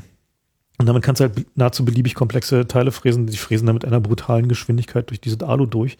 Und du siehst eigentlich fast nichts, weil da nur noch das Kühlmittel spritzt so. Und äh, das, wenn du das einmal gesehen hast, dann, dann glaubst du eigentlich, geht alles so. Da Also kommt ein ist- funktionierender Motor bei raus. Ja. So jetzt so Industriegerät, den man so ein Auto Ja. reinbauen kann, dann fährt das drei Jahre damit? Oder nee, das ist halt äh, so ein Prototyp. So, also das ist halt so für irgendwie mal, mal ein Design von einem Motor ausprobieren, der dann halt irgendwie für ein Vierteljahr auf dem Teststand läuft oder so. Aber so lange halten die dann schon durch. Genau. Ist jetzt nicht so ein Teil, was dann Nee, nee. irgendwie nach 20 Minuten wegglüht oder so. So, also das ist halt so der, der, also wie gesagt, in der Industrie kann, kann man, wenn man halt richtig Geld ausgibt, mit den Maschinen, die man heute hat, äh, kann man Sachen machen, die wirklich benutzbar sind. Also zum Beispiel die NASA äh, bastelt gerade für die ISS an einem System, wo sie mit einem Laser einen Metallfaden schmelzen. Also für die für die Raumstation. für oben auf der ISS, äh, wo sie Teile machen wollen, äh, die wie geschmiedeter Stahl sind von der äh, Benutzbarkeit her. So, also das ist halt so der, der Ziel, an dem die da gerade arbeiten, äh, um äh, genau das Problem zu lösen, dass halt Zeug da hochschiffen ist halt mausteuer und dauert halt manchmal einfach zu lange, wenn ihnen gerade wieder mal der Shuttle kaputt gegangen ist und denen da oben fehlt halt irgendwie der wichtige Bolzen, der sie irgendwie vom Vakuum trennt. Und dann wollen, die, wollen sie den halt lieber nur das 3D-File hochschicken, so, das kann ich schon verstehen. Und dann bauen die sich sozusagen die Teile selber vor Ort mit Genau. ihrem äh, Vor-Ort-Laser. Genau. Also das ist halt so ein, so ein Ding, das, also, also Bis diese- hin, dass die ganze Raumstation sich da selber ausbaut. na, Und schickt da dazu irgendwie eigentlich nur noch so Stahlblöcke hoch und dann Das geht ja dann in die Richtung, dass denn in dem Moment, wenn auch diese Replikatormaschinen intelligent werden, dass wir dann vermutlich ein Problem bekommen. Klar. Ja, das Ach, jetzt sind wir schon bei Terminator oder was? ist ein bisschen hin ist. Das ist natürlich unsere Endabsicht. Also wir sind halt aus der Zukunft gesponsert. Ja, ich glaube, vorher werden wir einen ordentlichen Mail-Client haben. Ja, ich sehe jetzt auch diesen Monolithen aus 2001 auf einmal mit einem ganz anderen Licht. Das ist im Prinzip nichts anderes als Rohmaterial, das Teil. Vermutlich. Ja. Also die, der, also der, man sieht, dieser ganze Rapid Prototyping äh, Ansatz ist halt schon älter. Nur jetzt kommt er halt in, in den Bereich, dass wir es halt selber machen können. Ähm, und genau dieser Ansatz, diese, diese Iteration, also dass man halt einfach hingeht und sagt, wir haben hier ein Modell, das rendern wir jetzt mal in die Realität mit Hilfe unserer Maschinen, äh, probieren es aus und wenn es nicht funktioniert, dann gucken wir, was nicht funktioniert, modifizieren das Modell und lassen uns die nächste Version raus. Also das ist halt so dieser, dieser Ansatz, der vorher nur mit extrem hohem Aufwand war, wenn du halt jeden Bolzen, jede Schraube, jedes irgendwas an so einem Ding per Hand auf einer Drehmaschine von irgendjemand machen lassen musst, der auch noch die richtige Erfahrung hat dafür, ist so ein Entwicklungsaufwand halt brutal hoch. So, und in der Autoindustrie zum Beispiel ist eigentlich nur noch Rapid Prototyping. Also die lassen sich halt die Teile aus ihren Maschinen raus, bauen die Karre einmal zusammen, probieren sie aus, tauschen, was nicht geht und entwickeln dann wiederum aus den Modellen, die sie fürs Rapid Prototyping haben, die Formen zum Beispiel fürs Blechbiegen Mhm. oder so eine Sache. Ne? Also das, und äh, die werden dann wiederum nur in solider ausgebaut, um halt Massenproduktion machen zu können. So, und die Chinesen zum Beispiel machen es umgekehrt. Die nehmen halt so ein Teil, machen ein 3D-Modell da draus und bauen es nach. Mhm. Also das ist halt so ein, also dass, dass man halt Geräte mittlerweile so brutal schnell, also ich meine, zum Beispiel die iPhone-Clones, die da, da unten gibt, die gibt's halt deswegen, weil es halt schnell geht. So, du kannst halt so ein 3D-Modell, kannst halt in ein paar Tagen zusammenkloppen davon. Äh, dann lässt du dir halt dein, dein Formteil da raus aus deiner Fräse und dann presst du halt die, die Ober- und Unterschalen, die du brauchst. So. Wobei die wahrscheinlich einfach nur das iPhone auseinandergenommen haben und da gescannt haben, oder? Na klar, genau. Und das Du machst ein 3D-Modell, dann Scannen reicht nicht alleine, also das Scannen erzeugt dir nur eine Rohform, die du nachbearbeiten musst. Ist ungefähr so wie Nachvektorisieren von Fotos. Mhm. So, also es geht halt zum Teil automatisch, aber das ist halt, du hast halt einen, ähm, also du hast erstmal eine Rohform vom Modell, aber du musst es halt glätten und irgendwie daraus Ja. so, ja. Und naja, da kommen wir halt schon zum, zum nächsten Problempunkt, was wir haben, ist also, wenn man sich so den Prozess anguckt, ähm, wie man aus einem 3D-Modell ein physisches Objekt macht, dann können wir zum Beispiel RepRap als Beispiel wieder nehmen, dann hast du jetzt, nehmen wir mal ein simples Beispiel, du willst dir eine Tasse drucken. Also du hast halt den, ein 3D-Modell von einer Tasse, die hast du halt modelliert und möchtest jetzt aber, dass der RepRap die ausdruckt. Dann musst du dem RepRap ja irgendwie sagen, was er tun soll. Ja. Und das ist der, diese sogenannte Toolpath-Generierung, also die Generierung eines Ablaufes für den RepRap, ähm, dass er weiß, wo er jetzt langfahren muss. So. Und das ist halt tatsächlich äh, ein Softwareproblem. Mhm. So, und zwar ein richtiges Softwareproblem. Also der Reihenfolge und so weiter, womit fängt man an? Überhaupt, dass es Software gibt, äh, die das zuverlässig tut und so. Also da, da ist noch äh, einiges zu tun, habe ich so den Eindruck. Also ihr, ihr nickt jetzt so ein bisschen so mit dem mit diesem Blick des Erfahrenen. Mit welchen Geräten habt ihr denn schon gearbeitet? ja, also, Konkret jetzt mit diesem. Also RepRap ist ja nur Mhm. ein Projekt. Das, äh, Genau. Also wir, wir haben halt in der, bei uns in der Raumfahrtagentur haben wir halt sehr viel Zeit damit verbracht, unsere Fräse ans Laufen zu bekommen. Wir haben uns halt so eine China-Fräse gekauft. Ähm, Im Wesentlichen sind das halt alles nur Stepper-Motoren. So. Also irgendwie, du hast halt einen Stepper, den musst du irgendwie ansteuern und dann hast du dein, dein Wirkgerät, also entweder ein, ein Fräserkopf, der sich dreht oder eine, ähm, eine Düse, aus der Plaste rauskommt. Das ist also so vom Prinzip her ist das alles sehr simpel. Du brauchst halt irgendwie deine drei Stepper-Motoren oder vier und musst die irgendwie ansteuern. Ähm, aber das Problem ist halt genau diese Generierung der, dieser An Ansteuerfolge so. Und ähm, zu meinem großen Entsetzen festgestellt habe, ist, dass sich da seit den 80er Jahren so an dem Grundlegenden hat sich da nichts getan. Also zum Beispiel für so eine Fräse äh, generieren alle Programme hinten raus etwas, was sich G-Code nennt. Das ist ein, so ein ASCII, wo man noch so den Lochstreifen durchscheinen sieht. Hm. Also das ist halt so ein G, G-Code. G-Code, genau. Mhm. Ja.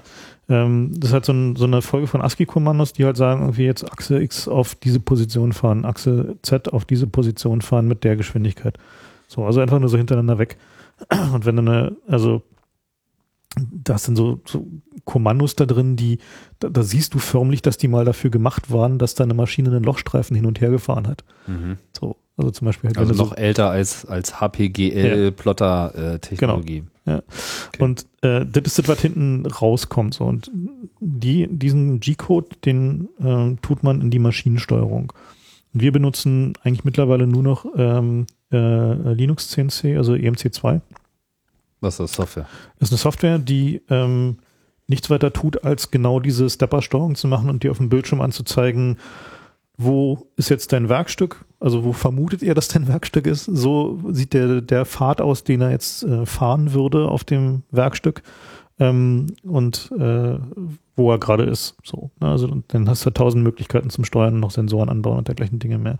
Aber bis du hinkommst, musst du halt erstmal diese Toolpath-Generierung machen und da haben wir sehr lange gefrickelt. Also es ist so, dass der ähm, gibt da tausend proprietäre Windows-Tools, so zwischen irgendwie 29 Dollar Shareware bis irgendwie 10.000 äh, Euro Kommerz wäre. Und richtig taugen tun die halt alle nix. So, also das ist halt alles so ein speziell für einen speziellen Anwendungsfall angepasst, macht also äh, jedes, äh, jedes Stück Software lohnt es äh, als erstes zu gucken, was hat denn der Typ, der es geschrieben hat, ursprünglich machen gewollt. Und ist das, was du machen willst, irgendwie kompatibel mit dem, was der damals wollte? Wie, wie muss ich mir denn deine, deine Fräse vorstellen? Also es ist jetzt nicht so eine, ist jetzt keine Drehbank, sondern es ist schon so, was weiß ich, so ein Bohrer, der von oben kommt oder, Genau, oder also was? es ist halt einfach das so ein, das ist halt so ein Motor und da steckt unten so ein Fräskopf dran und darunter ist ein Kreuztisch, also ein XY-Tisch, Mhm. so der von Stepper-Motoren bewegt wird. Also das Werkstück Womit man das Material einspannt und dann Genau. wird das Werkstück das bewegt. Werkstück wird auf diesem XY-Tisch bewegt und der, also ja, Der Bohrer geht hoch der und runter. Fräskopf geht halt hoch und runter, ja. Genau. Das ist de facto. Okay. Das heißt, man kann so Löcher machen, man kann was durchbohren, man kann ja, man kann auch seitlich fräsen. Also ein Fräser hat, hat ja den, den Vorteil, dass er halt auch an der Seite schneidet, nicht nur von oben nach unten. Das heißt, dieser Kopf kann sich um das Werkstück herum drehen oder das, das wäre dann eine Vierachsfräse. Also wir haben nur drei Achsen. Ach so, okay. Also das heißt, also der, aber der kann Also man muss es dann anders einspannen. Genau, also er kann sich aber okay. seitlich ranbewegen, kann sich nicht nur von oben nach unten bewegen, sondern auch seitlich ins Werkstück rein. Ja, okay. Ja, verstehe. also so um so eine Nut zu machen. genau oder sowas. einen Legostein zu bauen oder dergleichen Dinge mehr. Mhm. Das ist so doch der typische Anwendungsfall, den die allermeisten Leute, wenn sie so halbwegs ihre Software im Griff haben, machen sie halt erstes erstmal einen Legostein. Hm, Mhm. aus Metall. Oder was auch immer ihr Material gerade hergibt. Hm. Wir haben es aus Plastik gemacht. Ähm, der Grund ist einfach, da kannst du halt wirklich deine Präzision testen und da lernst du dann mal, auch mal zu schätzen, was die da eigentlich tun bei Lego. Also, dass sie so in der Lage sind, so brutale Mengen Lego-Steine in dieser unglaublichen Präzision rauszuhauen. Das wurde mir da auch erstmal klar, als ich versucht habe, einen nachzubauen. Ja, das äh, ja, Lego beeindruckt vor allem dann, wenn man mal so die, die China-Clones in der Hand hat, wo Mhm. man sich immer fragt, wie die überhaupt auf wie die überhaupt diese Frechheit besitzen können, sowas zu verkaufen, weil es einfach nicht, nicht hält, ne? Ja, also dieses, genau. dieses Knarzen. Ja. Das ist übrigens, dieses Lego-Knarzen finde ich ja auch, also eine, eine, eine der tollsten äh, Feedback-Signale, äh, die man eigentlich so erhalten kann. So dieses Wissen irgendwie, jetzt passt's. So, jetzt hat's wirklich genau auch äh, diesen, diesen Punkt erreicht. Und das ist ja eigentlich auch das, worauf, äh, ja, wo, worauf man dann bei dieser Bauerei auch hinaus will.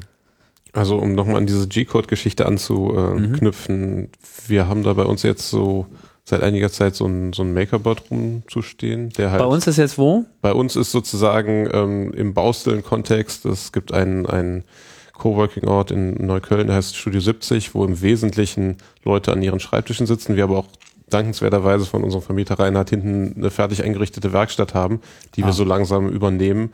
Und ähm, nach irgendeinem Webmontag hier in Berlin ähm, am Anfang des Jahres sagte ich zu den Leuten, die mir zufällig gegenüber sagen, saßen, wir kaufen uns jetzt vielleicht mal so ein Makerbot, also diese, diese von Brie Pettis und so weiter, Makerbot Industries in New York hergestellte Open Source äh, 3D-Drucker-Geschichte, die ähm, sehr weit auf dem RepRap basiert, aber halt ein, ein anderes Gehäuse hat im Wesentlichen.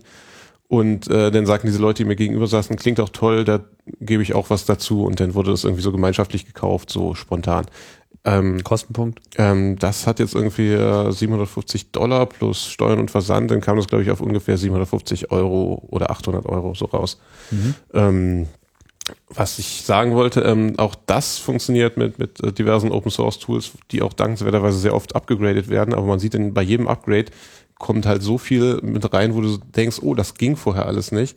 Das ist also, da, da wird nachgeliefert im Wesentlichen. Das ist äh, ähm, ein tolles Hardware-Projekt und man, man freut sich dann immer schon drauf, was man denn dann irgendwann damit machen kann, wenn die Software dann auch mal hinterherkommt. Jedenfalls, wenn man, wie ich, äh, zum Beispiel nicht persönlich in der Lage ist, die richtig aktiv weiterzuentwickeln, außer vielleicht Bug-Reports oder so einzureichen. Und auch da wird halt dieser, dieser G-Code erzeugt, wo ich dann auch erstmal dachte, oh, das sieht ja sehr un, äh, das, äh, also es sind riesen Dateien, die sehr, sehr, wie soll man sagen, also Wie früher aussehen. ja, ja, da steht dann halt so G220, X5 und also es sind einfach nur so archaische Befehle und dann, ja, dann wird das da reingetan und dann macht das Ding oft auch einfach scheiße. Also das äh, ist so eine Sache, die noch gar nicht so ist im Sinne von, ich habe hier das glänzende Kästchen und drücke auf den magischen Knopf, sondern ähm, Was, nehmt ihr da zum, zum Steuern?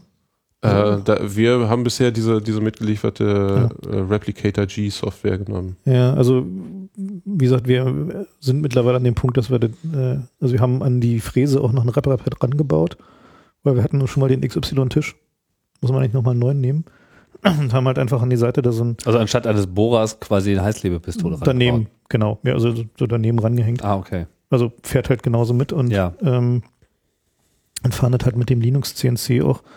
Und das ist eine deutliche, deutliche Verbesserung, weil das wird halt auch von Leuten benutzt in der Industrie, die damit irgendwie so hallengroße Fräsen fahren. Äh, und das ist halt also. Also jetzt von der Präzision des Stepper-Motors her, oder? Nee, die, was? die Software. Die so, die Software Software. schmerzt halt nicht. Also es ist halt ausnahmsweise Linux, äh, Linux CNC EMC2 heißt die, genau. EMC2. Genau, die ist halt, also dringende Empfehlung, wenn man, wenn man halt in dem Bereich Maschinen steuert, das ist momentan wirklich so das, was am wenigsten wehtut. Und da die jetzt im Prinzip alle auf diesem G-Code aufbauen, ist das auch Genau. äh, alles austauschbar? Äh, das ist die Theorie. Die Das Theorie, ja. Problem ich, ist ich halt, dachte mir schon, dass das nicht hinhaut. Aber ist halt ungefähr so wie, also die Code ist halt man braucht noch einen, noch einen Druckertreiber darunter sozusagen. Ja, naja, also ich meine, so eine Fräse, wenn wir beim, bei- beim Drucker sind, so eine Fräse beziehungsweise auch so ein, so ein RepRap ist halt wie ein Drucker, der irgendwie keine Ahnung davon hat, wie groß das Papier ist, wo das Papier ist, welche Tinte er nimmt ähm, und äh, ob es überhaupt eingespannt ist. So, ne? und, äh, und damit versuchst du dann zu drucken. So. Ja. Es ist auch, äh, ist jetzt äh, gerade irgendwie kürzlich auch beim MakerBot halt auf dem Blog angekündigt, ja, irgendwie, sie wollen jetzt langsam in die Richtung auch weiterarbeiten, dass die Maschine überhaupt weiß, wo sie ist, wer sie ist, was sie da tut, weil im Moment äh, schickt die Software ja dem Stepper-Motor hier, fahr mal so und so hoch und dann hofft man, dass er das auch einfach gemacht hat. Und ähm, auch dieses Prinzip wieder mit Der Klasse- weiß nicht, wo er ist. Äh, im Moment noch nicht. Ach, der muss sich dann noch, ist das dann so wie früher bei der, bei der C64-Floppy, dass er dann erstmal den, den, den Kopf nach hinten anschlagen muss, und dann. Genau. es ist, äh, da, Das tut er halt momentan auch nicht. Te Technologieentwicklung ist auch extrem zyklisch, nicht? Also, Also, es ja. geht immer ich mein- irgendwie nach Null und es ist ja auch schön, dass diese Leute, die das machen, sozusagen auch mit so, einem, mit so einer äh, enthusiastischen Naivität an Dinge rangehen, weil wir haben das Ding dann zusammengeschraubt und, und unser Vermieter, der halt auch seit 25 Jahren halt äh, Maschinen und Installationen baut und halt Erfahrung hat in Mechanik und, und Konstruktion, guckt sich das an und sagt gleich, oh, das geht, das hätte ich aber so gemacht und das ist ja irgendwie total wackelig. Also im Wesentlichen viele Dinge, die jetzt da sozusagen neu entwickelt werden, hätten vielleicht gar nicht neu entwickelt werden müssen, wenn weil äh, jemand fragt, der Ahnung hat. ja, aber ich meine, das, äh, das ist ja zum Glück nicht ausges ausgeschlossen. Das sind ja dann genau diese Momente, wo jemand sagt, irgendwie, hier dank Open Source und alles hier, das ist ja eine gute Idee, aber hier an der Ecke ist das ja echt scheiße, ich mach das mal richtig. Und Mhm. dann fließt es hoffentlich wieder ein. Und das ist ja auch bei der Software eigentlich ein schönes Versprechen, was Open Source angeht. Und ich hoffe, das passiert dann natürlich auch, dass genau Leute sagen, hier, ähm, das ärgert mich jetzt hier, aber dass das nicht so gut ist, das verbessern wir. Also zum Beispiel so dieser, dieser, dieser Druckkopf von diesem, äh, von diesen RepRaps und Makerbots, ähm, die haben halt Versionsnummern. So, also wenn du halt irgendwie so ein, so ein, von einem der vielen Anbieter so, die so ein Ding kaufst, dann steht dabei, ist halt ein RepRap-Head-Version, also ähnlich Version 4. So, steht dann halt dabei und dann weißt du, naja, hm, der ist dann schon halbwegs okay, weil da kann der Stepper zum Beispiel den Tick zurückdrehen, um dazu verhindern, dass der Tropfen unten an der Düse hängen bleibt. So das Sachen. also, Also, da tut sich was, sozusagen. Also Hardware mit Version ist, ja. ist dann Hat was, einfach ja. die Richtung. Aber äh, wie praktisch ist denn so ein Teil? Ich meine, es ist sicherlich ganz, ganz, ganz nett, dass man da mal so ein bisschen glibberige Plaster irgendwie aufeinander machen kann, aber äh, hat das, was dabei rauskommt, schon irgendeinen Wert, also ich oder Nutzwert Naja, zumindest? die Frage ist halt, was du damit tun willst. Also, Ja. der, ähm, also Tessig, wenn du jetzt hier zum Beispiel deine Räuspertaste bauen willst, so, dann kannst du dir damit halt das Gehäuse für deine Räuspertaste bauen. Dann kannst du dir halt überlegen, geh hin und designe mir mein Gehäuse selber, damit es genauso ist, wie ich es haben will. aber wie schäbig sieht das dann aus, wenn es da rauskommt? Hängt das so ein davon bisschen so Nee. selbstgestrickt aus? Oder? Ne, das ist halt, äh, also was aus dem RepRap kommt, hat erstmal keine glatte Oberfläche, das ist halt so ein bisschen ruppelig. Ja. Weil halt diese Fäden sind. Heißt, du müsstest es halt, also wenn du jetzt noch so irgendwie Mighty Mouse Polish haben willst, musst du halt nachpolieren. Also es ist halt immer, also es ist halt Okay, also halt man noch- erhält sozusagen so, so ein wirklich grobes Grundraster Genau. von dem, was So, es mal sein genau, könnte. wenn du jetzt sagst, okay, ich will irgendwie aus Aluminium haben, kommst zu uns und wir fräsen nicht, so, dann sieht's halt geil aus. So, dann kann es halt auch richtig ordentlich aussehen. So, das ist halt immer eine Frage, so eine Fräse hat schon was, ne? ja, deswegen haben wir zuerst eine Fräse gekauft. Ja, und äh, jetzt hatten wir den Makerbot-Kostenpunkt mit 750 Euro inklusive allem. Und was habt ihr so in diese Fräse investiert? Naja, so 3.000, 3.500 so etwa. Mhm. Das ist halt so der, wie gesagt, kann man halt auch nur zu Okay, Faktor 4, aber macht auf jeden Fall schon mal einen signifikanten Unterschied. Genau. Du kann, man kann auch billigere kaufen, dann, wir wollten aber was haben, was auch Stahl bearbeiten kann. Das war halt so der, der Ansatz, weil wir gesagt Wegen haben, der Fahrradgeschichte, Genau, ihr wolltet dass halt wir halt richtig auch die Einzelteile in der haben. Lage sein können, halt irgendwie so kleine Was, was baut ihr dann damit? Äh, primär machen wir momentan halt ähm, Dinge, die, was ist so was, die Drehmoment stützen oder so eine Sachen, also Dinge, die, also Kleinteile, die man braucht, um halt den Motor ans Fahrrad zu adaptieren. Das ist halt so ein Teil, denn wir haben noch eine Menge Motorradschrauber, die bauen sich halt auch alle möglichen Teile, die sie halt sonst nicht kriegen können oder die eben sonst für 50 Euro aus dem Katalog verkauft werden, aber 3 Euro Materialwert haben. Also so eine Sachen sind halt so momentan der, äh, der Fokus und natürlich eine Menge Frickelei an dem Gerät selbst, also halt verbessern, was weiß ich, zum Beispiel äh, Roboter gerade eine, eine Drehzahlsteuerung ein, also dass man halt die Drehzahl von dem äh, Mhm. von der Spindel halt präzise kontrollieren kann. Wie, so wie fein ist das? Kann man sich damit so eine, so eine Schraube machen? kriegt man so ein Gewinde dahin oder dafür ist das du eine Drehmaschine. Das ist halt mal die Frage, welche, welches Gerät nimmst du für welchen Zweck? Ja, Also die ähm, mit einer Fräse kannst du flächige Teile produzieren. Eine Drehmaschine benutzt du zum Beispiel, um Gewinde zu machen oder so eine, so eine okay. Habt ihr, habt ihr da auch eine Genau, wir haben so- fernsteuerbare? Ja, wir haben so eine kleine Drehmaschine, die ist noch nicht fernsteuerbar.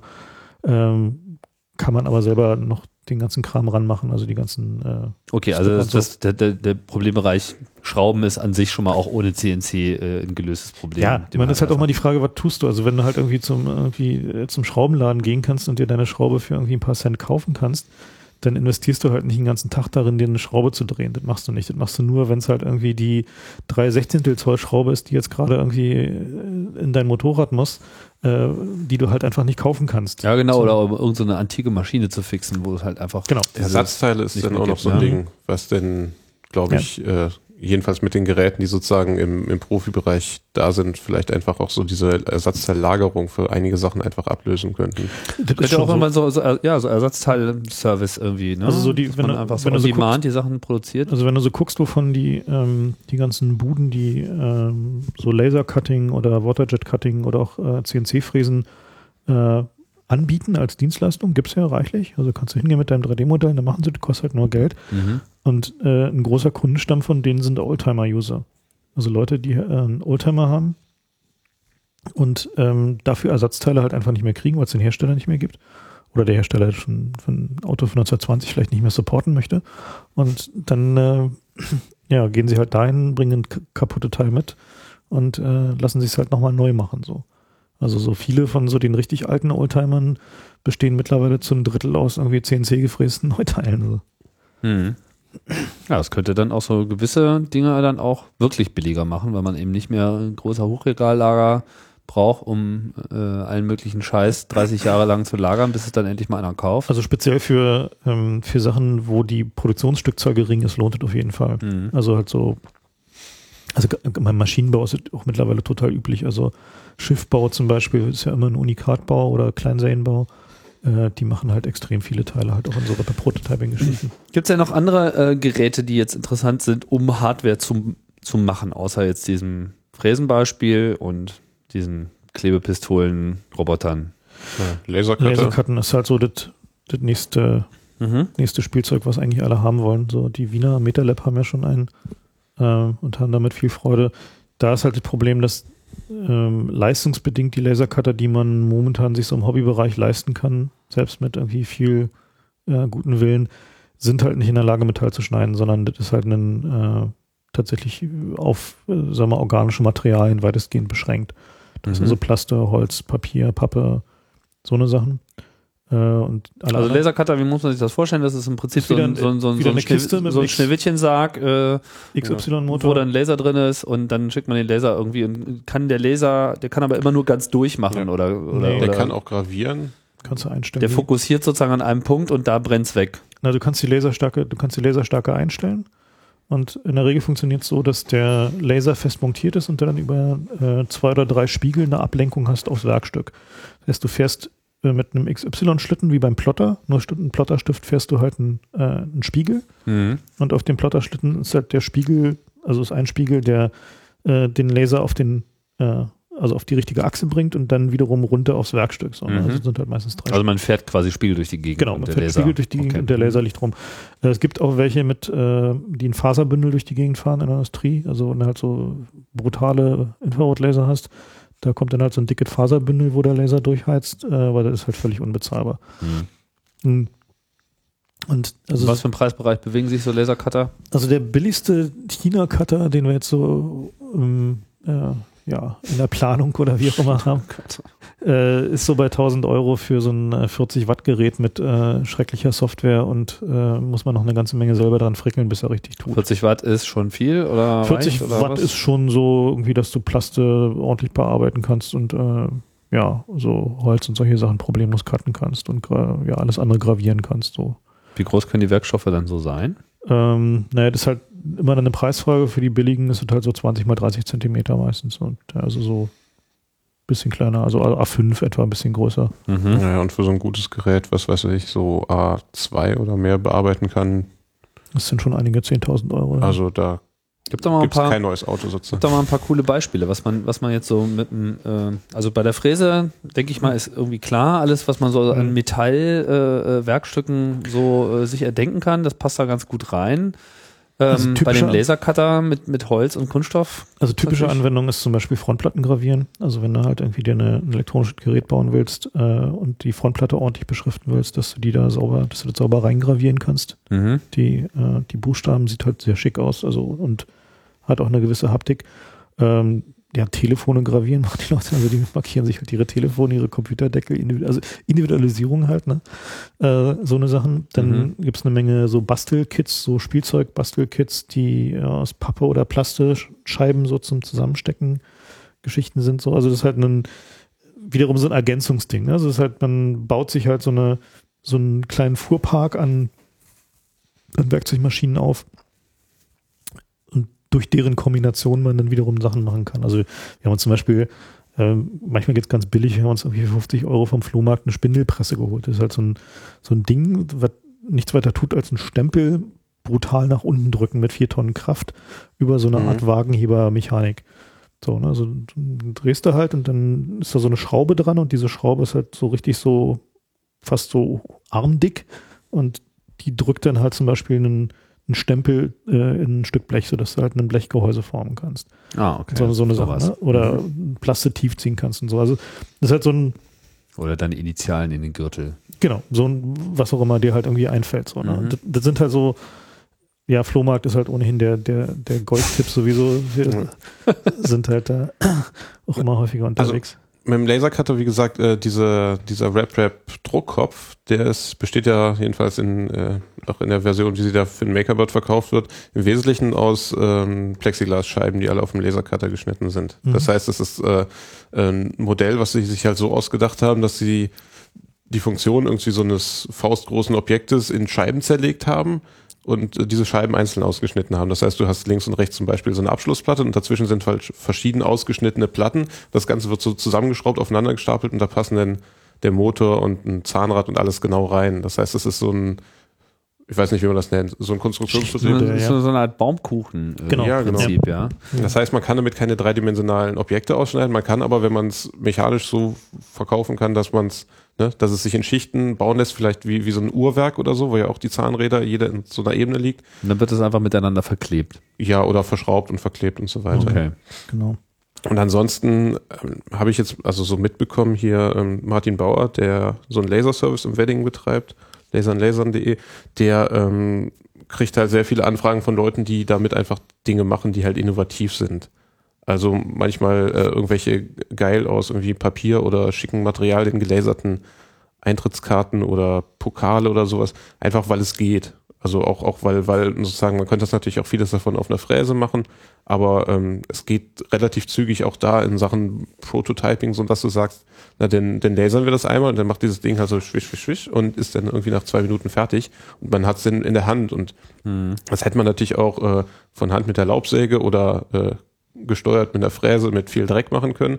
Und das ist einfach irgendwie, das hat schon was sehr Mhm. Futuristisches, dass du einfach so, so eine Maschine hast, schiebst so ein Stück Plastik rein, drückst auf den Knopf und dann macht sowas und äh, Das ist weder laut noch dauert es lange sozusagen. Hm, stinkt halt ja. noch ein bisschen.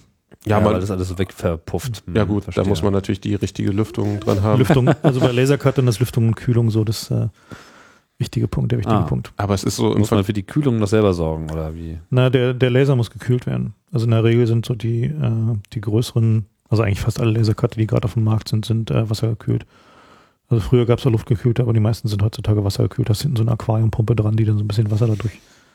Aber ich meine, so im Mhm. Vergleich zu, wenn man sich so eine eher dreckige Materialwerkstatt vorstellt, Mhm, ist das schon richtig. was sehr, sehr Ja. Sauberes. Ist schon Also es- designerkompatibel so, ja. es ist schon so ein Ding, was dann einfach noch kein Replikator ist und es arbeitet ja auch nur zweidimensional im Wesentlichen, aber es hat schon Und es leuchtet auch noch dabei. es ist, also, es ja. ist eher so, kein Öl. es ist eher wie vielleicht wie so ein, wie ein, wie ein Laserdrucker, dass Mhm. du im Wesentlichen ein Material hast und irgendwie kommt das Werkstück am Ende raus. Wenn, wenn ihr da mit eurer Fräse am, am, am Werken seid, muss das dann die ganze Zeit da irgendwie mit Wasser äh, bespritzt werden? Oder? Hängt vom Material ab. Also so in, in Holz und auch in Aluminium kann man eigentlich ohne äh, ohne Kühlung fräsen. Bei Stahl geht's halt ohne Kühlung nicht ab. Mhm. Und dann Und dann so eine, so ein Ölbad so oder eine, was? ne, so eine Kühlpampe, die dann darauf gemacht wird. So eine kleine Sachen machst, kannst du noch per Hand mit der Ölkanne äh, nachkühlen, also einfach ein bisschen Schneidöl nachmachen. Aber wenn du größere Sachen fräst, dann muss man da halt schon richtig äh, mit Kühlmittelpumpe und dem ganzen Kram arbeiten. Dann wird's halt auch ein bisschen eklig. So. Vom, vom, also der Schmadderfaktor ist dann schon Okay, erheblich. also man sollte sich vielleicht, wenn man seinen Hackerspace da äh, aufbaut, als erstes mal Gedanken über äh, Entsorgung von irgendwelchen schleimigen Substanzen Ne, machen Lüftung- da Lüftung eine ist Wanne ein- drunter bauen oder sonst Genau, ja, also Lüftung ist ein Problem. Natürlich irgendwie Spritzschutz bei Fräse muss halt sein. Die Mhm. sollte halt nicht im selben Raum stehen wie irgendwie andere Sachen so. So. Mhm. Also das ist halt schon. Ist, ist noch nicht so in dem Sinne, dass man alle, alle Kreativen gemeinsam in einem Raum sitzen. So, wenn der eine denn da codet, kannst du nicht daneben. Nee, Fräsen ist auch laut. Also wir, wir haben halt Glück, wir haben bei einer Raumfahrtagentur, ist halt eine ehemalige Arztpraxis und wir haben da so ein Röntgenzimmerchen drin mit so einer tollen Sichtscheibe. Und da haben wir halt die Fräse untergebracht und äh, das ist ganz gut, weil wir haben jetzt einen also separaten Raum, man kann von draußen durch die Scheibe gucken.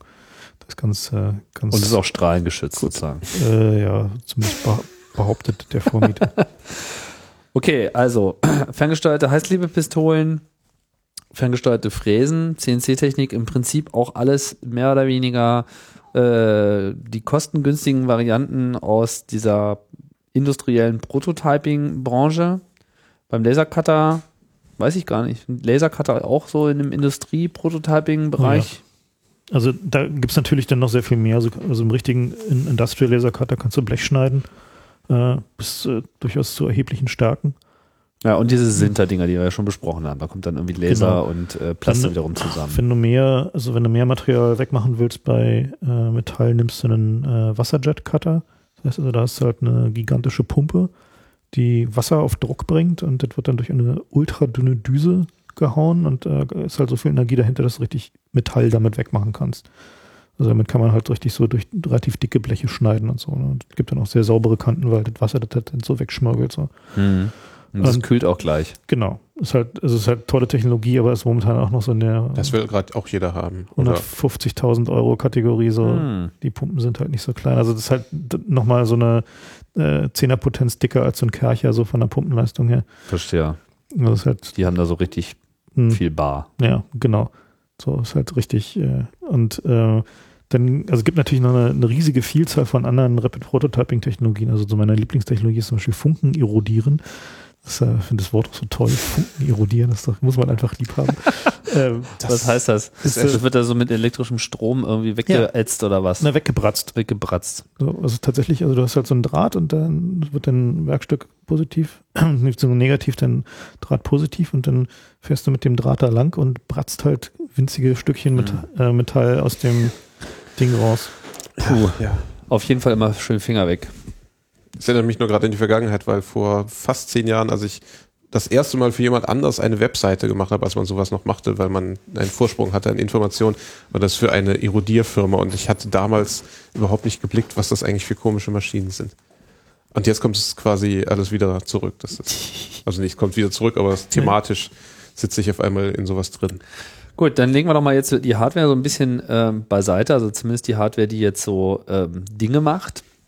Ähm, du hast ja vorhin schon gesagt, Frank, äh, ja, die Hardware und die Software und die Hardware die ist ja ganz toll, aber die Software stinkt. Aber es wird besser. Ähm, Ansteuerung ist Wie gesagt, also Ansteuerung ist halt so ein, so ein Ding, das äh, ist jetzt mit diesem Linux CNC ähm, löst sich, das, das kann auch, auch, ähm, ist so flexibel, dass man da alles äh, ranhängen kann, was man an Maschinen hat.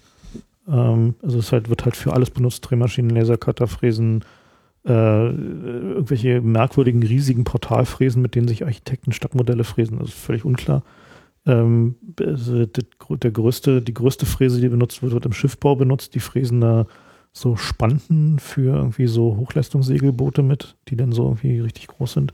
Also das kann ich nur dringend empfehlen. Das ist halt auch eine Software, die sehr dynamisch weiterentwickelt wird und äh, wo man eigentlich fast alles ranfrickeln und ranbasteln kann, was man möchte. So. Mhm. Aber ich wollte jetzt äh, mehr so hinaus auf sozusagen auch Software selber als Bastelobjekt, ja, wo man also jetzt einerseits natürlich äh, Dinge steuert, aber jetzt gar nicht mehr nur die Dinge steuert, die dann selber was bauen sollen, sondern wo sozusagen Mhm. das Steuern auch das eigentliche äh, Ding ist, was man sich jetzt so erbasteln will.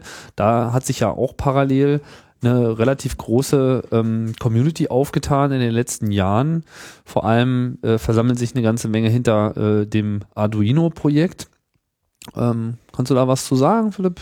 Arduino ist halt äh, ein Open Source Mikrocontroller Board. Nichts, was äh, per se eigentlich was großartig Neues ist. Also viele Hardware-Hacker oder so beschäftigen sich eigentlich schon Ewigkeiten damit. Es ist halt so ein kleiner Atmel Chip da drauf, der ein kleiner Prozessor ist mit Speicher und so weiter.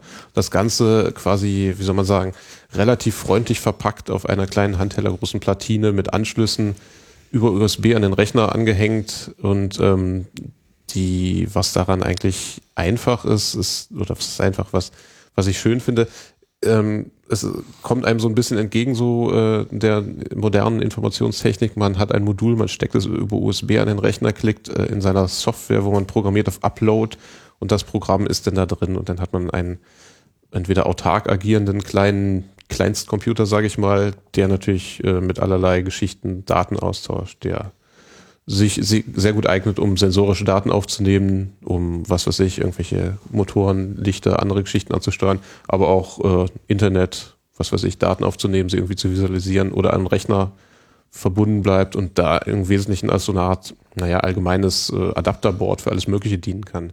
Das heißt, also Herz der ganzen Geschichte ist sozusagen ein Hardware-Design, ganz konkret, so eine mhm. kleine Platine, wo der Prozessor drauf ja. ist wo eine Basissoftware drauf läuft und das Ding hat dann irgendwie analoge, digitale Ein- und Ausgänge. Genau. genau. Und eine USB-Schnittstelle dran, über die sozusagen im Wesentlichen die ganze Kommunikation läuft. Sonst noch was? Na, es ist halt ein Open Source Dings. Also es äh, kam aus der aus dem Wunsch heraus an, an der italienischen Designhochschule irgendwie, äh, dass die Designer sagten, ja hier, ähm, wir würden hier gerne mal irgendwie für diese und jene Installation oder Kunstwerk irgendwas Interaktives haben, äh, können aber nicht äh, quasi äh, erstmal Informatik studieren oder uns mit den Feinheiten von irgendwie Mikrocontroller-Programmierung auseinandersetzen. Mhm. Und dann hat sich sozusagen ähm, genau solche Leute, die sie halt nicht sein wollen, ähm, gesagt, okay, dann entwickeln wir euch, euch das mal. Und es ist halt, ähm, ich finde, deutlich einfacher, ähm, damit zu arbeiten. Viele Leute, glaube ich, auch gerade, im, im, im, die sich mit solchen Sachen seit langem beschäftigen, gucken da etwas mitleidig runter, weil sie sagen, ja, ist ja dasselbe wie immer, nur halt äh, quasi. Also der, der Unterschied ist, dass sie halt einfach wirklich zu Tode getestet haben. Also es ja. ist halt so, dass der, also es gibt ja eine Menge solche äh, Mikrocontroller-Bastelboards, die man sich bestellen kann, von denen einige auch eine relativ große Community haben, wenn man es halt mal einfach haben will, aber die haben alle eine sehr hohe Einstiegshürde. Also das ist halt so, mhm. dass der, bis man den Kram ans Laufen kriegt und dann wiederum Sachen supportet bekommt, was weiß ich, wenn man mal irgendwie schnell einen LCD-Display ranhäkeln will oder dergleichen Dinge mehr. Ne? Es ist dann halt immer Gefrickel, Datenblatt lesen und so, nicht mal, ich will eigentlich mein Problem lösen, mich nicht damit beschäftigen, wie das LCD-Display da ran gemacht wird. Und beim Arduino ist es so, da gibt es halt so eine riesige Community, die auch so aktiv ist, dass der, also das neue Hardware dazu bauen zu dem Projekt halt sehr simpel ist. Du kaufst dir halt einfach nur das richtige LCD-Display, lädst dir die Bibliothek runter, steckst du dran und das geht. So, und, und das ist halt so, also ich habe dir schon mal erzählt, so, ich habe meinem Sohn so ein Ding äh, gekauft auf dem, äh, ähm, äh, wie hieß der? Äh, Im Sommer. gesehen? Ja, Im Sommer, der Workshop. Egal. Du warst irgendwann mal da. Genau. Ähm, und der äh, habe ihm einfach in die Hand gedrückt und gesagt, hier, probier mal. So, bring noch mal ein paar LEDs zum Blinken. So, und das ging halt eine 20 Minuten später. So, ich musste nichts machen. Sie hat sich das irgendwie runtergeladen, Software installiert, dran gesteckt irgendwie äh, ein Beispielprogramm geladen, kurz rübergeguckt, irgendwie gelesen, wie es mit dem Coden geht äh, und dann ging nicht. Wie programmiert man das? Also das was? So ein C-Dialekt. Ja, also wie gesagt, das ist dann auch eine, das Arduino-Projekt sozusagen ist im Wesentlichen einmal die Hardware und einmal die Software und das ist dann so ein Java-basierende ja, IDE im Wesentlichen, sehr, sehr simpel, ähm, die ähm, C ist, mit so, ja. mit so ein paar äh, tollen Funktionen, dass man halt äh, schreiben kann, hier schalte den Eingang ein und ne? also mit, mit einem Befehl. Und ähm, ich finde das gut, dass es relativ skalierbar ist, in dem Sinne, dass dann derjenige, der sagt, okay, aber ich hätte das lieber gern hardware-nah entwickelt, dann sagst du ihm, ja, ist ja auch einfach nur so ein Standard-Admel-Board. Äh, du kannst das beliebig kompliziert ansteuern und äh, auf der Kommandozeile, wie du es gerne hast. Und aber dem, demjenigen, der sagt irgendwie, ich habe aber eigentlich ein Projekt hier und mein, mein Fokus ist eigentlich, ich würde gerne etwas bauen, das dies tut. Ähm, dem kommt es, glaube ich, ganz gut entgegen und äh, für den einen oder anderen kann es auch einfach gut genutzt werden, um ihn zu verführen, natürlich sich einfach dann tatsächlich mehr damit zu beschäftigen, aber man muss es halt nicht. Und das Schöne ist halt, dass es, einen, es nimmt einem dieses ganze Hardware, also Low-Level-Hardware-Prototyping aus der Hand, was wirklich nervig ist. Also wenn man halt sich so anguckt, so wie man Hardware entwickelt, dann ist das halt häufig eine äh, ziemlich teure, ziemlich nervige Geschichte, weil man hier wieder was vergessen hat und da wieder was vergessen hat und so ein, dann bootet der Mikrocontroller nicht, weil irgendwie er mit irgendeinem Takt nicht happy ist. So, und das ist halt, da passiert halt nicht. Du nimmst halt so ein Arduino-Board, schaltest an, das geht einfach so und du kannst dich halt nur darum kümmern, ähm, den, den, den Input-Output zu machen, den du haben willst. Und äh, das ist halt eine echt große Leistung, so dass es äh, einfach, du kannst einen Künstler in die Hand drücken, erklärst ihm den Tag und dann kann er damit sein Projekt machen. So. Und das ist halt schon, schon echt toll. Vor allen Dingen, weil, was ich ja irgendwie früher gesagt hatte, dass viele Leute einfach gar nicht denken, dass sie in dem Bereich was selber machen können. Ja. Ne? Nach dem Motto, ich kann hier für meine Installation das Gehäuse bauen und ich kann irgendwelche Bilder malen. Und dann sagt irgendwie der Künstler, aber wie das denn alles interaktiv sein sollte, keine Ahnung. Ne? Das können nur Hacker oder so. Und das ist dann einfach so ein Ding, wo du sagst, hier, das ist aber wirklich. Genau, ist nicht schwieriger als Flash. Ja. So. Ja, und es ist auch, glaube ich, so, dass jetzt mittlerweile so eine Generation von Leuten nachwächst, die jetzt nicht mehr so diese klare Trennung machen mit jetzt, äh, ich bin nur so der Künstler, der irgendwie konzeptioniert und dann suche ich mir da so meinen Coding-Slave und der setzt das dann um und am Ende äh, des Tages hat man festgestellt, dass der Hacker dann sozusagen die eigentliche Wertschöpfung betrieben hat, während der äh, Künstler dann nur so seine Ursprungsidee reingemacht hat mhm. und sich dafür feiern lässt, was ja auch irgendwo in Ordnung ist, aber man merkt dann aber auch immer so, also mir ging das zumindest immer so, dass wenn, wenn, ähm, hm, wenn diese Projekte dann sozusagen nicht wirklich auch von demjenigen, der es eigentlich ersonnen hat, auch äh, durchimplementiert wird, dass dann irgendwie was fehlt. Ja, dass es irgendwie so ein mhm. Disconnect gibt äh, zwischen der tatsächlichen Implementierung und, und, und, und dem ursprünglichen Anspruch, weil wenn man halt selber viel mehr sich damit beschäftigt, man auch auf einen ganz anderen Weg kommen würde. Nicht? Es ist nicht so, nicht so verkopft, sondern man hat dann quasi man versteht das Wesen der Maschine besser, ja, um, um, um das dann besser anzupassen. Das hat was mit Begreifen zu tun auf jeden Fall, dass man dann auch nicht nur sagen kann, oh, jetzt ist was kaputt an meinem Kunstwerk oder an meinem Objekt, keine Ahnung. Und also es ist ja genau diese Demokratisierung eigentlich, dass du einfach sagen kannst, hier, du kannst die Hardware tatsächlich selber in die Hand nehmen, selber programmieren, selber zusammenstecken. Und eigentlich finde ich es auch, weiß nicht, ist auch schön, wenn man so das Gefühl hat, ähm, Leute haben wir das so ein, so ein, äh, dadurch äh, schaffen sie ein Verständnis oder kriegen sie ein Verständnis für Geräte, die einen ja auch immer mehr umgeben und das ist auch äh, eine Ermächtigung auf eine Art und Weise, dass man sagen kann, okay, ich verstehe ein bisschen mehr, wie sozusagen das, was mich eigentlich umgibt. Also nicht nur hier im, im Podcasting-Studio ist man von Technik umgeben, sondern überall sonst. Und ähm, ich finde es immer gut, wenn Leute auf die eine oder andere Weise plötzlich verstehen, ach so, das ist ja eigentlich auch nur, da wird ja auch nur mit Wasser gekocht. Genau. Wenn man dann selber mal so ein Bit von, äh, von der Hardware in die Software zurückgeschickt hat, dann ist das auch so weit entzaubert auf eine gute Art und Weise, dass man sagt, ja, klar, mache ich selber. Demokratisierung des Produktionswissens, den Begriff habt ihr jetzt irgendwie schon beide gebracht. Äh, beim Bausteln steht da sozusagen auch äh, als fetter Untertitel. Ist ja schon irgendwie ein recht, ähm, ja, schon fettes Statement irgendwie ja. so. Äh. Das stammt aus der gleichen Nacht, äh, wo man sich den, den, den Namen Bausteln ausgedacht hat. Und dann, das ist, ist jetzt einfach mal so geblieben, auch wenn ich öfter mal auf die Webseite gucke und mir überlege, was das eigentlich genau heißen soll auch. Naja, weil ich meine, so mit Demokratisierung würde ich jetzt zunächst einmal natürlich auch äh, so ein bisschen die Machtfrage äh, verbinden. Ja, wenn etwas demokratisiert äh, werden soll, dann äh, macht es so den Eindruck, als ob es ja vorher ähm, von einzelnen Diktatoren naja, beherrscht wird. Was meine, die Marxisten haben ja immer gesagt, dass der äh, das äh, Eigentum an Produktionsmitteln der der kritische Punkt ist. Mhm. Also wenn du Produktionsmittel hast, dann kannst du Mehrwert schaffen und dann kannst du den Mehrwert, den du da rausziehst, halt als Profit in die Tasche stecken. So, das ist ja so die marxistische Theorie. Und der, äh, der interessante Punkt ist jetzt halt, dass durch diese, äh, ja, durch diese, die Möglichkeit eben schon über den Preis und über die Kooperation Produktionsmittel wieder zu, wieder selber in die Hand zu nehmen, entsteht zumindest auch mal ein Bewusstsein für diesen Prozess. Also ich will jetzt nicht sagen, dass es halt dazu führt, dass sich die Welt halt wieder zurückentwickelt dahin, dass irgendwie alle demokratisch ihre Produktionsmittel in der Hand haben, so. Aber sie haben zumindest für gewisse Teilbereiche die Möglichkeit dazu und sie können halt auch einfach besser verstehen, was es denn bedeutet oder eben nicht bedeutet, Produktionsmittel in der Hand zu haben und wie viel menschliche Arbeit tatsächlich noch wert ist und äh, wie viel schon von Maschinen gemacht wird, so. Und äh, das ist ja auch am, am Ende einer der, der Kernfragen, äh, die wir so als Gesellschaft beantworten müssen, ist, ob wir in der Lage sind, die Automatisierungsdividende äh, halt zu vergesellschaften, also halt in der Lage sind, den Gewinn, den wir halt durch Roboterisierung und äh, solche Geschichten bekommen. Also ich meine, es ist ja nicht mehr so, dass Arbeitskraft dazu führt, dass äh, Mehrwert geschaffen wird, sondern Maschinenkraft schafft Mehrwert so.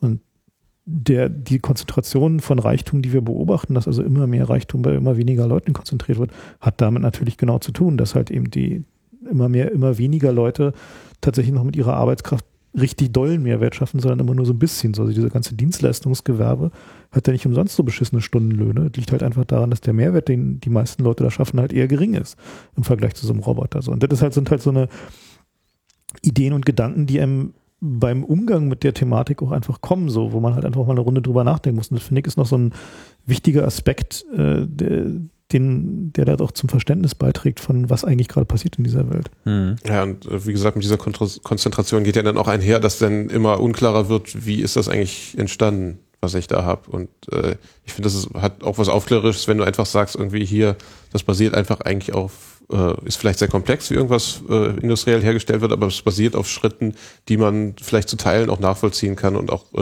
replizieren kann sozusagen. Und wie gesagt, also es, es geht in, in Richtung irgendwie von mehr, mehr Wissen für den Einzelnen. Es geht auch natürlich in die ganze Richtung, was Open Source so ein bisschen auch ähm, als, als Konzept über Software hinaus halt ist, dass man einfach in die Dinge reinschaut. Und dass wir uns Sachen auch einfach nicht verbieten lassen. Ne? Also es ist halt so, dass, äh, wenn man sich so anguckt, wie die sich die Patentunwesen entwickelt, äh, wird ja immer schlimmer. Also dass man eigentlich de facto, wenn man heute ein Startup anfängt, und äh, sich neue Sachen ausdenkt, müsstest du eigentlich theoretisch erstmal damit anfangen zu recherchieren, ob nicht irgendjemand dein, äh, deine Idee schon mit irgendeinem doofen Trivialpatent gecovert hat und dann mit dem zu, zu reden so. Und dieser ganze selbermachen, äh, also diese ganze selbermachen Bewegung ist davon halt einfach ausgenommen, weil für dich selber kannst du immer machen, was du willst. So, und das ist halt, ich habe so viele Patentschriften gelesen wie noch nie in meinem Leben, einfach aus dem Grund, weil er gucken kann, wie machen sie es denn eigentlich? So, es steht halt in den Patenten drin. So, und das kann ich für mich selber natürlich einfach problemlos nachvollziehen und machen, ohne dass mir dabei irgendjemand was kann. Solange du es nicht kommerziell einsetzt. Solange es nicht kommerziell verkaufe. Genau. Mhm. Ja, ich finde es aber auch wichtig, dass einfach, äh, dass einfach so ein weiter Baustein ist, um äh, wieder in die Köpfe von Leuten auch reinzukriegen, irgendwie, ähm, dass man nicht unwichtig ist als Einzelner. Also, ja. dass, dass es auch einfach äh, kleines Ding ist, aber manchmal sind es ja solche Sachen, die man im Leben erlebt, die einen dann irgendwie so ein bisschen, äh, die dann so nachhallen, dass du einfach dann eben nicht machtlos bist auf irgendeine Art und Weise. Und das, das kann sich auf verschiedene Sachen äußern, aber das Gefühl, kennt man ja auch sozusagen vielleicht in, in Hackerkreisen, das habe ich selbst gemacht und irgendwie, das konnte ich und äh, das ist gar nicht so unwichtig. Genau, ja, also dieses Gefühl von Wiederermächtigung, ja. Ach, jetzt, äh, das ist ja schon schon ein super äh, Schlussthema äh, jetzt hier eigentlich. Äh, fällt mir aber ein, dass wir eigentlich noch, weiß gar nicht, also es gibt glaube ich schon noch ein paar Sachen, die man auch noch ähm, so an Produktionsmitteln vielleicht noch erwähnen sollte. Was mir gerade so einfällt, ähm, ist dieses Fritzing-Projekt. Äh, das kennst du auch, ne? Ja. Das ähm, geht auch im Prinzip auch in diese Open Source Schiene rein.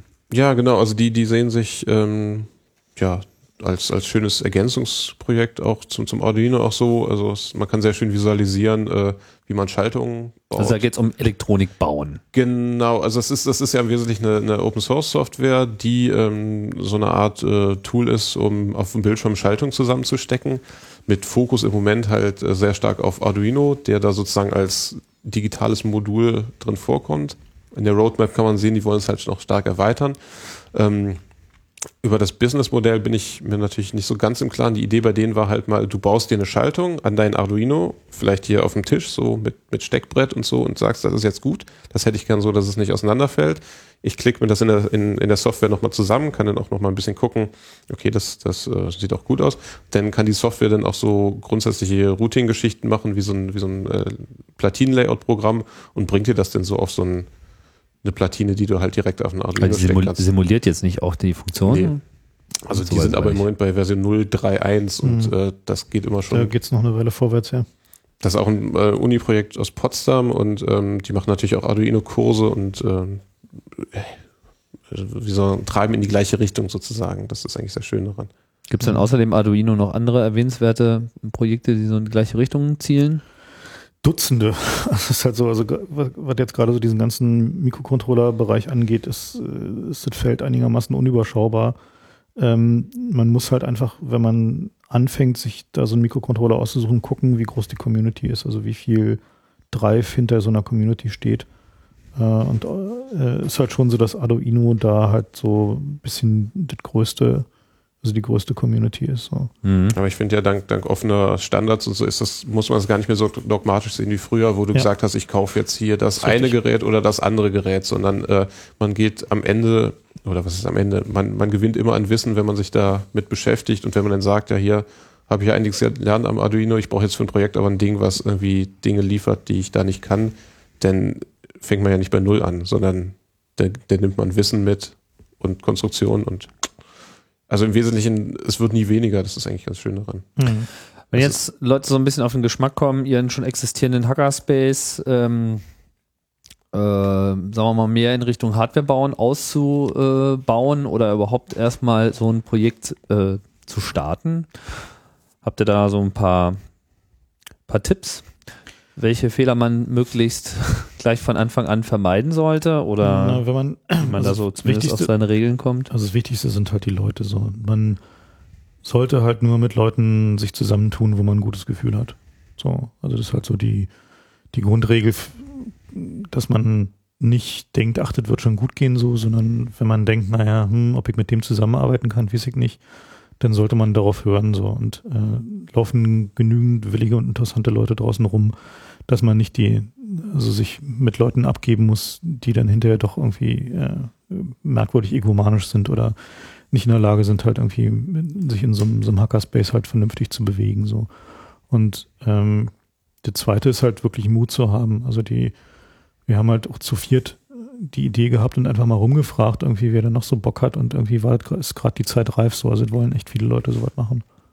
Ähm, was ich noch wichtig finde, weshalb ich mich an der, an diesem, diesem Hackerspace-Konzept, also wie von, von Jens und Lars sozusagen, ne, gibt ja dieses Hackerspace-Manifest, mhm. äh, da reibe ich mich manchmal ein bisschen dran, weil ich da manchmal das Gefühl habe, es wird schwierig, wenn man noch das, was weiß ich, Ziel hat, mal gucken, ob man noch Leute, die eigentlich in der Lage wären und Lust hätten, mit sowas in Kontakt zu bringen, also so ein bisschen so das elitäre Ding nach dem Motto, wie, wie können wir, wenn wir das wollen, schaffen, dass man auch Leute reinzieht, die, die eigentlich gar nicht wissen, dass es sowas gibt, die aber vielleicht genau sowas suchen, ja. die einfach äh, nicht aus diesem selben Diskurs kommen und einfach also ich finde das manchmal ein bisschen man muss, schade. Man muss es ja nicht unbedingt Hackerspace nennen. Nee, meine, nee. Es gibt ja auch, äh, wie war das in den USA, diese, diese, diese Orte, wo es jetzt wirklich nur darum geht, erstmal diese Maschinen zu aggregieren und zu teilen. Ja, diese Tech-Shops zum Beispiel, ja. Ja, wie, wie zum Beispiel diese Tech, also das ist jetzt halt sozusagen ein konkreter, es gab da noch irgendeinen Begriff, der mir gerade entschwunden ist, aber das ist ja sozusagen dann auch erstmal so jetzt von der Hacker-Community als solcher äh, auch unabhängig.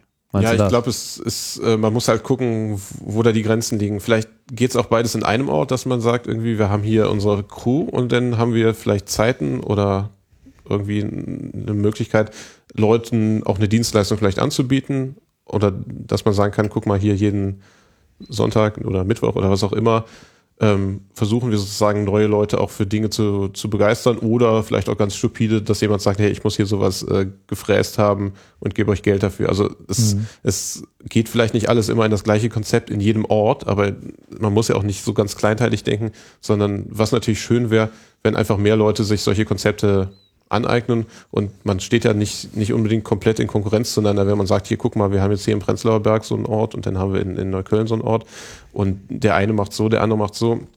Ich finde das halt schön, wenn man, wenn man so das Gefühl hat, dass das auch normaler wird. Also dass, genau. dass dann hier, äh, da ist der Bäcker und da ist der Friseur und daneben ist dann halt dein, dein Tech-Shop oder dein Hackspace oder mhm. dein Coworking und äh, irgendwie so, so ein Mittelding zwischen allem. Vielleicht ja. jeder mit einer anderen Ausrichtung, weil er auch individuell betrieben wird. Aber so, dass die Leute dann sagen, naja, okay, und wenn ich, wenn ich hier was gefräst haben will und danach dann noch irgendwie einen Kaffee trinke, gehe ich halt dahin. Und, ne, das ist einfach äh, äh, auch rauskommt aus diesem, oh, da sitzen irgendwelche äh, Jungs im Labor und äh, die machen da irgendwas Sinistres und ähm, tragen Pullis mit RAF-ähnlichen Logos. ja, ne, also das, das denke ich mal, ein wichtiger Aspekt ist halt einfach die Vielfalt der Modelle ist groß und da muss man halt einfach seins finden, also worauf man Bock hat und ähm, ein Thema zu finden, also eine Sache, die die Leute inhaltlich zusammenbringt, ist halt schon mal wichtig. Und äh, dementsprechend also hängt dann auch eine unglaubliche Menge tatsächlich von Infrastruktur ab. Also ob die Infrastruktur geeignet dafür ist, das zu tun, was man möchte. Also zum Beispiel, halt, wenn du halt fräsen möchtest, dann musst du halt einen Raum haben, wo du nachts laut sein kannst. Weil es Mhm. hat halt keinen, keinen Sinn, das, äh, das irgendwo in einem normalen Wohnhaus zu machen, wo du halt darüber eine Familie mit Kindern hast. Und dann willst du nachts um halb drei tatsächlich mal irgendwie kurz Stahl fräsen und das ist halt einfach laut. Äh, so, das sind halt so, so, so Constraints, die man halt beachten muss. So. Mhm. Und ähm, naja, also der, wie gesagt, die Botschaft ist halt einfach Mut haben zum Anfangen. So. Also es gibt, gibt genug äh, äh, ja, Platz, zumindest irgendwie in Berlin noch. Ich weiß nicht, wie es in anderen Städten ist. Aber der, äh, sag mal, der Drive der Leute, wenn sie halt einmal anfangen zu sagen, okay, wir machen jetzt, bauen jetzt hier mal unser Ding und das ist so der, die Ausrichtung ist halt schon ziemlich enorm. Und jetzt so an, an konkreten äh, Sachen, also ich meine, jetzt haben wir natürlich das eine oder andere Gerät schon äh, hier besprochen, was so äh, ganz, äh, wie soll ich sagen, verlockend ist, aber es muss ja jetzt auch nicht unbedingt jetzt gleich die CNC-Fräse sein. Was ist sozusagen eine, eine, eine sinnvolle Grundausstattung, mit der man auf jeden Fall schon mal auch kalkulieren sollte? Na, Hammer und Schraubenschlüssel. Das Ja, war's ist, schon. Es, es lässt sich ja beliebig skalieren. Ja. Eigentlich braucht man nur einen Hammer, dann Ich- hat man sozusagen, weiß man auch gleich, ich wie man auf alles glaube, einschlägt. je nachdem, was du für eine Klientel hast, kannst du auch mit einer offenen Werkstatt ganz Ja. klassisch schon was reißen, indem du einfach Leuten sagst, irgendwie hier ähm, nach dem Motto, ich habe hier die, die Säge, die du nicht hast und, äh, und äh, von da geht's halt je nach Budget und je nach äh, Geschichte nach oben. Ne? Also man muss ja nicht gleich irgendwie gucken, dass man da 100.000 Euro hat, dass man in geile Mhm. Geräte entwickelt hat, obwohl es natürlich eine tolle Sache ist. Und das ist ja auch so diese Idee bei diesen, diesen Fab Labs, also diese, dieses, diese Idee, äh, Idee, diese Idee von äh, hier, wie heißt der Neil Gershenfeld, Prof an der MIT, Hm. ähm, dass du halt so Orte hast, die halt äh, moderne Werkstätten mit diesen modernen Geräten sind. Also 3D-Drucker, Lasercutter, zentral und was noch, Fräsen bestimmt auch. Ja. Dass du einfach so einen Ort hast, der, wie ich gerade gesagt habe, dann einfach da ist, so, hier ist der Bäcker und da ist das Fab Lab und da gehst du dann halt rein und druckst dir dein Ding und gehst dann wieder nach Hause oder so. Mhm. Und ähm, da gibt's, also äh, ich war mit im Team, die so eine Veranstaltung jetzt gemacht haben vor ein paar Wochen, die Atoms and Bits hieß, äh, Genau, lustigerweise. so hieß die Veranstaltung. Ach ja, richtig, da haben wir es ja gesehen. Genau. Ähm, Im Nachhinein ist uns, oder mir jedenfalls dann aufgefallen, dieser, dieses MIT-Zentrum heißt ja natürlich Center for Bits and Atoms, was sicher bei wem auch immer, wir konnten nicht mehr rekonstruieren, wer eigentlich den Veranstaltungsnamen dann irgendwann auf der Pfanne hatte, irgendwie im Hinterkopf war. Aber dar darum geht's ja genau. Also die, ne, Atome, Bits, das ist ja so diese schöne Verbindung, Hard- und Software und wie das ist, ineinander Mhm. übersetzbar ist.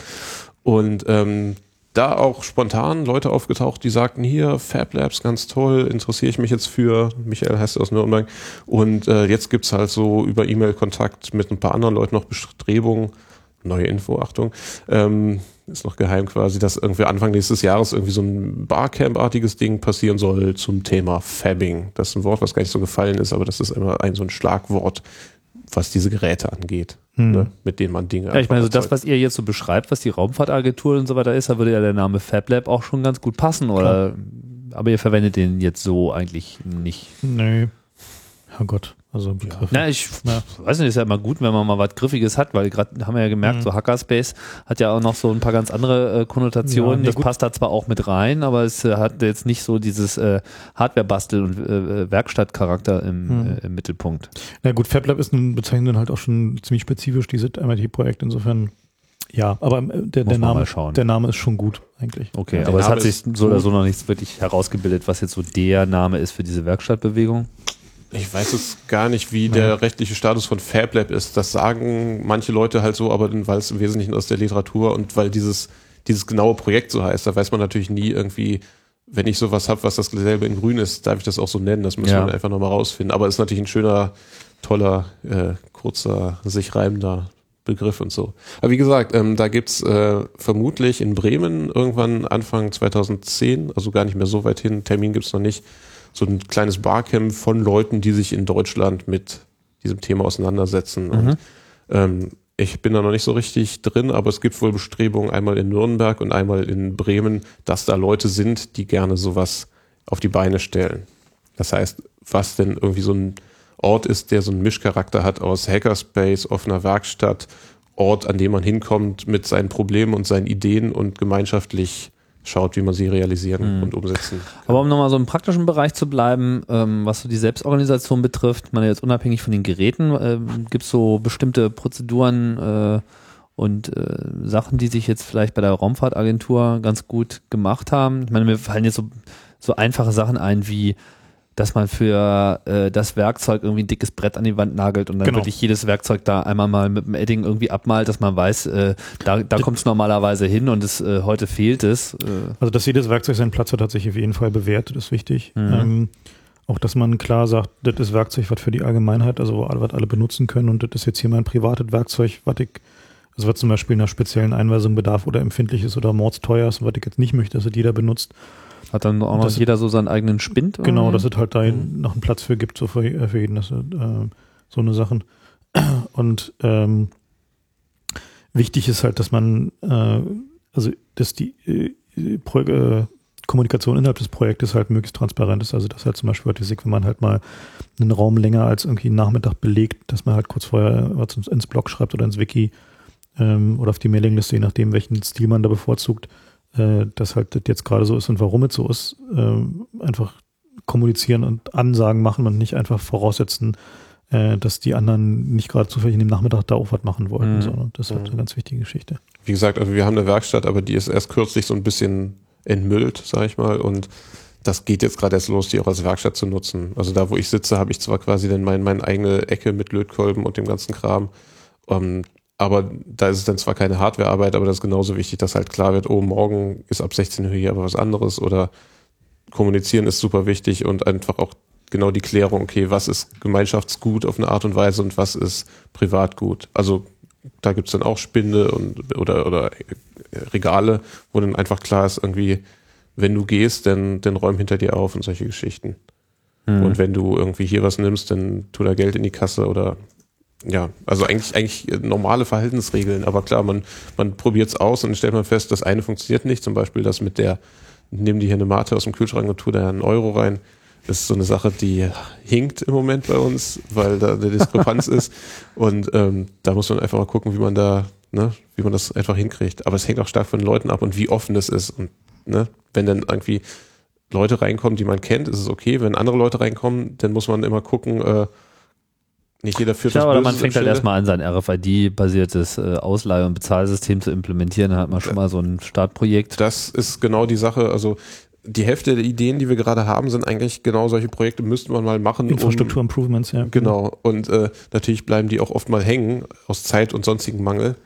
Klar, aber die Ideen sind halt da, aber das ist Erfahrungssache und ähm, ich glaube auch, dass wenn mehr solche Orte entsteht, dass da auch mehr Kommunikation. Ja, ich sehe da eine Menge. Also mir fällt jetzt irgendwie gerade so dieser äh, Hackerspace da in Toronto ein, wo ich irgendwie neulich war. Die haben dann auch erstmal angefangen, sich äh, sozusagen ein Zugangssystem äh, zu bauen, wo man Mhm. dann irgendwie auch gleich persönlich begrüßt wird und so. Das hat natürlich erstmal so einen gewissen Hack-Value, aber ist äh, natürlich auch super praktisch. Alleine auch so, um diese Zugangsgeschichte zu regeln und dann irgendwie weg von diesem, wer hat einen Schlüssel, wer hat keinen äh, äh, Problem. Ähm, Ja, das ist, glaube ich, auch das, Erste, was bei uns ansteht. Das andere war die Idee, wir bauen uns eine Art Getränkeautomaten mit, mit billigen Mitteln, sprich äh, äh, Kühl, Kühl ähm, Box im Keller und dann Aufzug oder irgendwie sowas. Aber ich glaube, das scheitert daran, dass es Also eine Mate-Rohrpost wäre ja so eine Mate-Rohrpost in der, in der Richtung, um, um zu vermeiden, dass man sich bei eBay für 1000 Euro einen richtigen Getränkeautomaten kauft, würde man denn sehr viele Mannstunden darauf verwenden, sich das selber zu bauen. Aber das macht ja auch Spaß, klar. Genau, Aber ich, darum geht's ja dann auch, dass es Spaß macht. aber solange das noch nicht so ein Ding ist, wo man sagt, hier, das ist jetzt hier ähm, von neun bis fünf mein täglicher Beruf, hier rumzuschrauben und trotzdem äh, nicht äh, arm zu werden, ist das noch ein bisschen schwierig. Hm. ja, das war schon ein ganz guter Roundup. Haben wir noch irgendwas ganz Wichtiges vergessen zu erwähnen? Hm, hm. Und nochmal auf die realen und virtuellen Zettel gucken.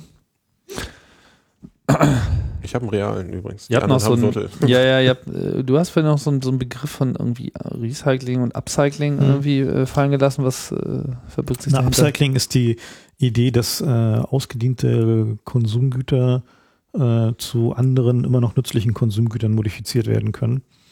Ähm, das ist halt so eine Idee. Äh, bisher gibt es nur sehr wenige Beispiele, wo das in der Praxis wirklich gut funktioniert hat. Ähm, meistens wird dann das ausrangierte Konsumgut immer nur zu Kunst oder zu ähm, irgendwas, was mal eine gute Idee werden könnte, aber dann doch in der Ecke steht und verstaubt. Ähm, aber die Idee dahinter ist einfach zu sagen, okay, viele Sachen, die wir ähm, heutzutage haben, enthalten zumindest Bauteile, die wir noch verwenden können. Also typisches Beispiel sind zum Beispiel Stepper-Motoren. Die kann man halt überall verbauen, in Maschinenwerkzeugen, was auch immer.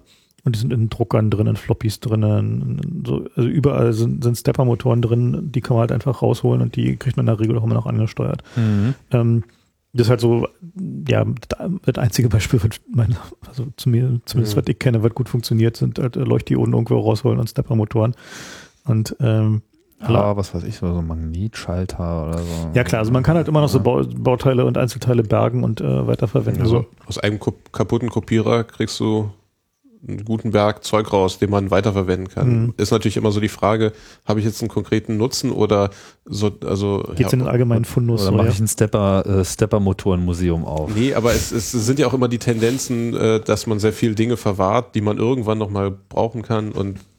Genau, also das ist halt so ein, so ein, also eine gut sortierte Materialkistensammlung ist äh, echt wichtig. Also dass man äh, genau, wenn solche Teile halt irgendwie auf den Schrott wandern, dass man halt noch birgt, was daraus irgendwie zu verwenden ist und es einfach archiviert, wenn man es halt später verwenden kann, mhm. vermutlich. So mhm. häufig genug archiviert man auch Müll, das passiert halt, aber äh, immer mal wieder kann man es dann halt später doch noch brauchen. So. Ist halt wie jeder gut sortierte Fahrradladen, der hat halt auch eine große Kramkiste, wo er halt die Teile von den alten Fahrrädern drin hat, weil irgendwann kommt jemand des Weges, der es noch braucht.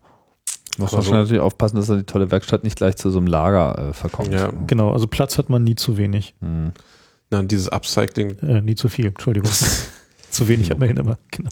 Das ist, das ist richtig, dass mir auch selber wenig Dinge einfallen, die halt nicht im, im Bereich Kunst denn irgendwie ändern. Also so, so mhm. äh, im schlimmsten Fall so Schrott, Schrottskulptur, was ja auch manchmal ganz nett sein soll. Gestern noch bei Etsy gesehen, irgendjemand baut niedlichste Roboter aus Schrott, aber das ist ja damit endet ja sozusagen denn fast der Nutzen nichts gegen Kunst und gegen, gegen schöne Geschichten, aber es ist noch nicht so das Ding, dass du sagst, irgendwie ist ja geil, lass mal hier die ganzen alten Geräte anschaffen, wir machen da was richtig Tolles draus. Mhm. Weil es bleibt immer noch sehr viel Müll übrig, selbst wenn du denn aus dem Kühlschrank nur das eine Teil brauchst oder so.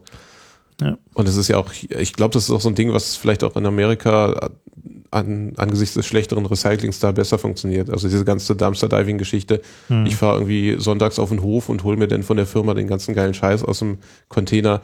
Ähm, das geht hier schon gar nicht mehr, weil das ja, was ja eigentlich eine gute Sache ist für die Umwelt, aber wenn du da nicht gerade irgendwie bei der BSR rumsitzt und dann irgendwie versuchst, Dinge rauszufiltern, also hier Stadtreinigung, da bei den Wertstoffhöfen mhm. und so, da versuchen irgendwie noch die Sachen abzugreifen. Ich habe gehört, die hier in, in, die in Prenzlauer Berg sind da ein bisschen lockerer.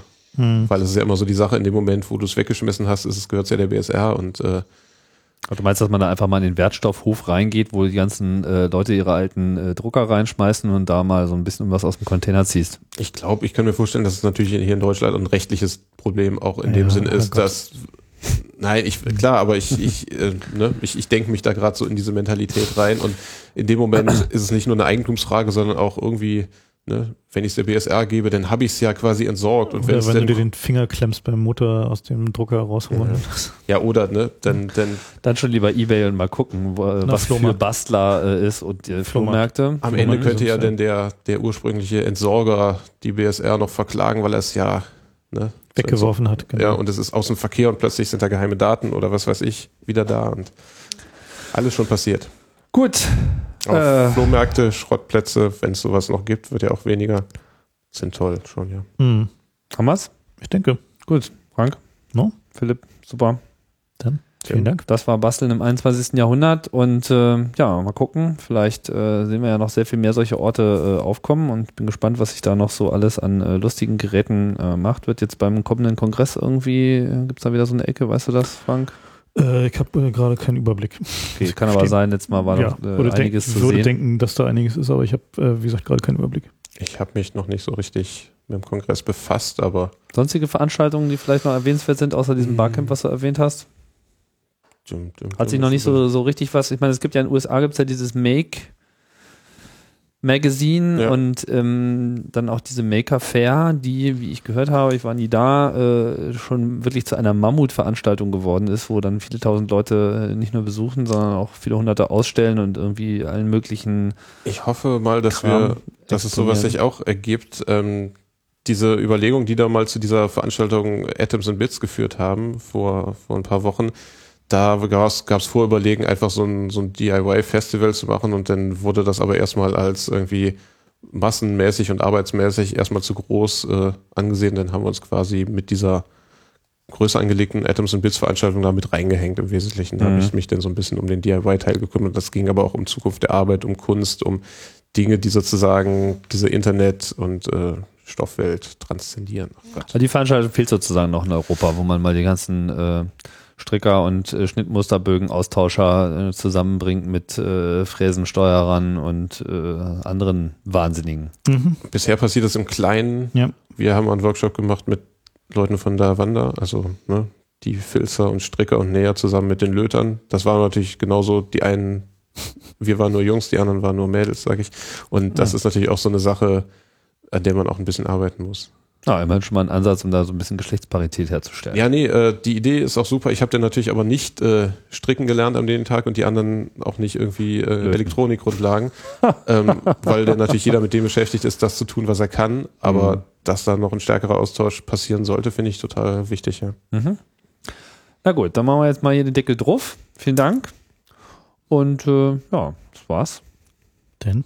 Und äh, Vielen Dank fürs Zuhören und äh, ich erwarte eure Kommentare, wie immer, im Chaos Radio Blog oder ihr schickt eine Mail oder macht was auch immer. Und äh, ja, hier geht's auch bald wieder weiter oder macht eine Wave, macht mal Welle. Oder vielleicht baut ihr auch einfach mal eure eigene Werkstatt zusammen und äh, fangt auch mal an, hier mit Lasern und äh, ferngesteuerten Heißklebepistolen lustige Sachen zu schnitzen. Gut, ich sagte Tschüss und bis bald bei Chaos Radio Express.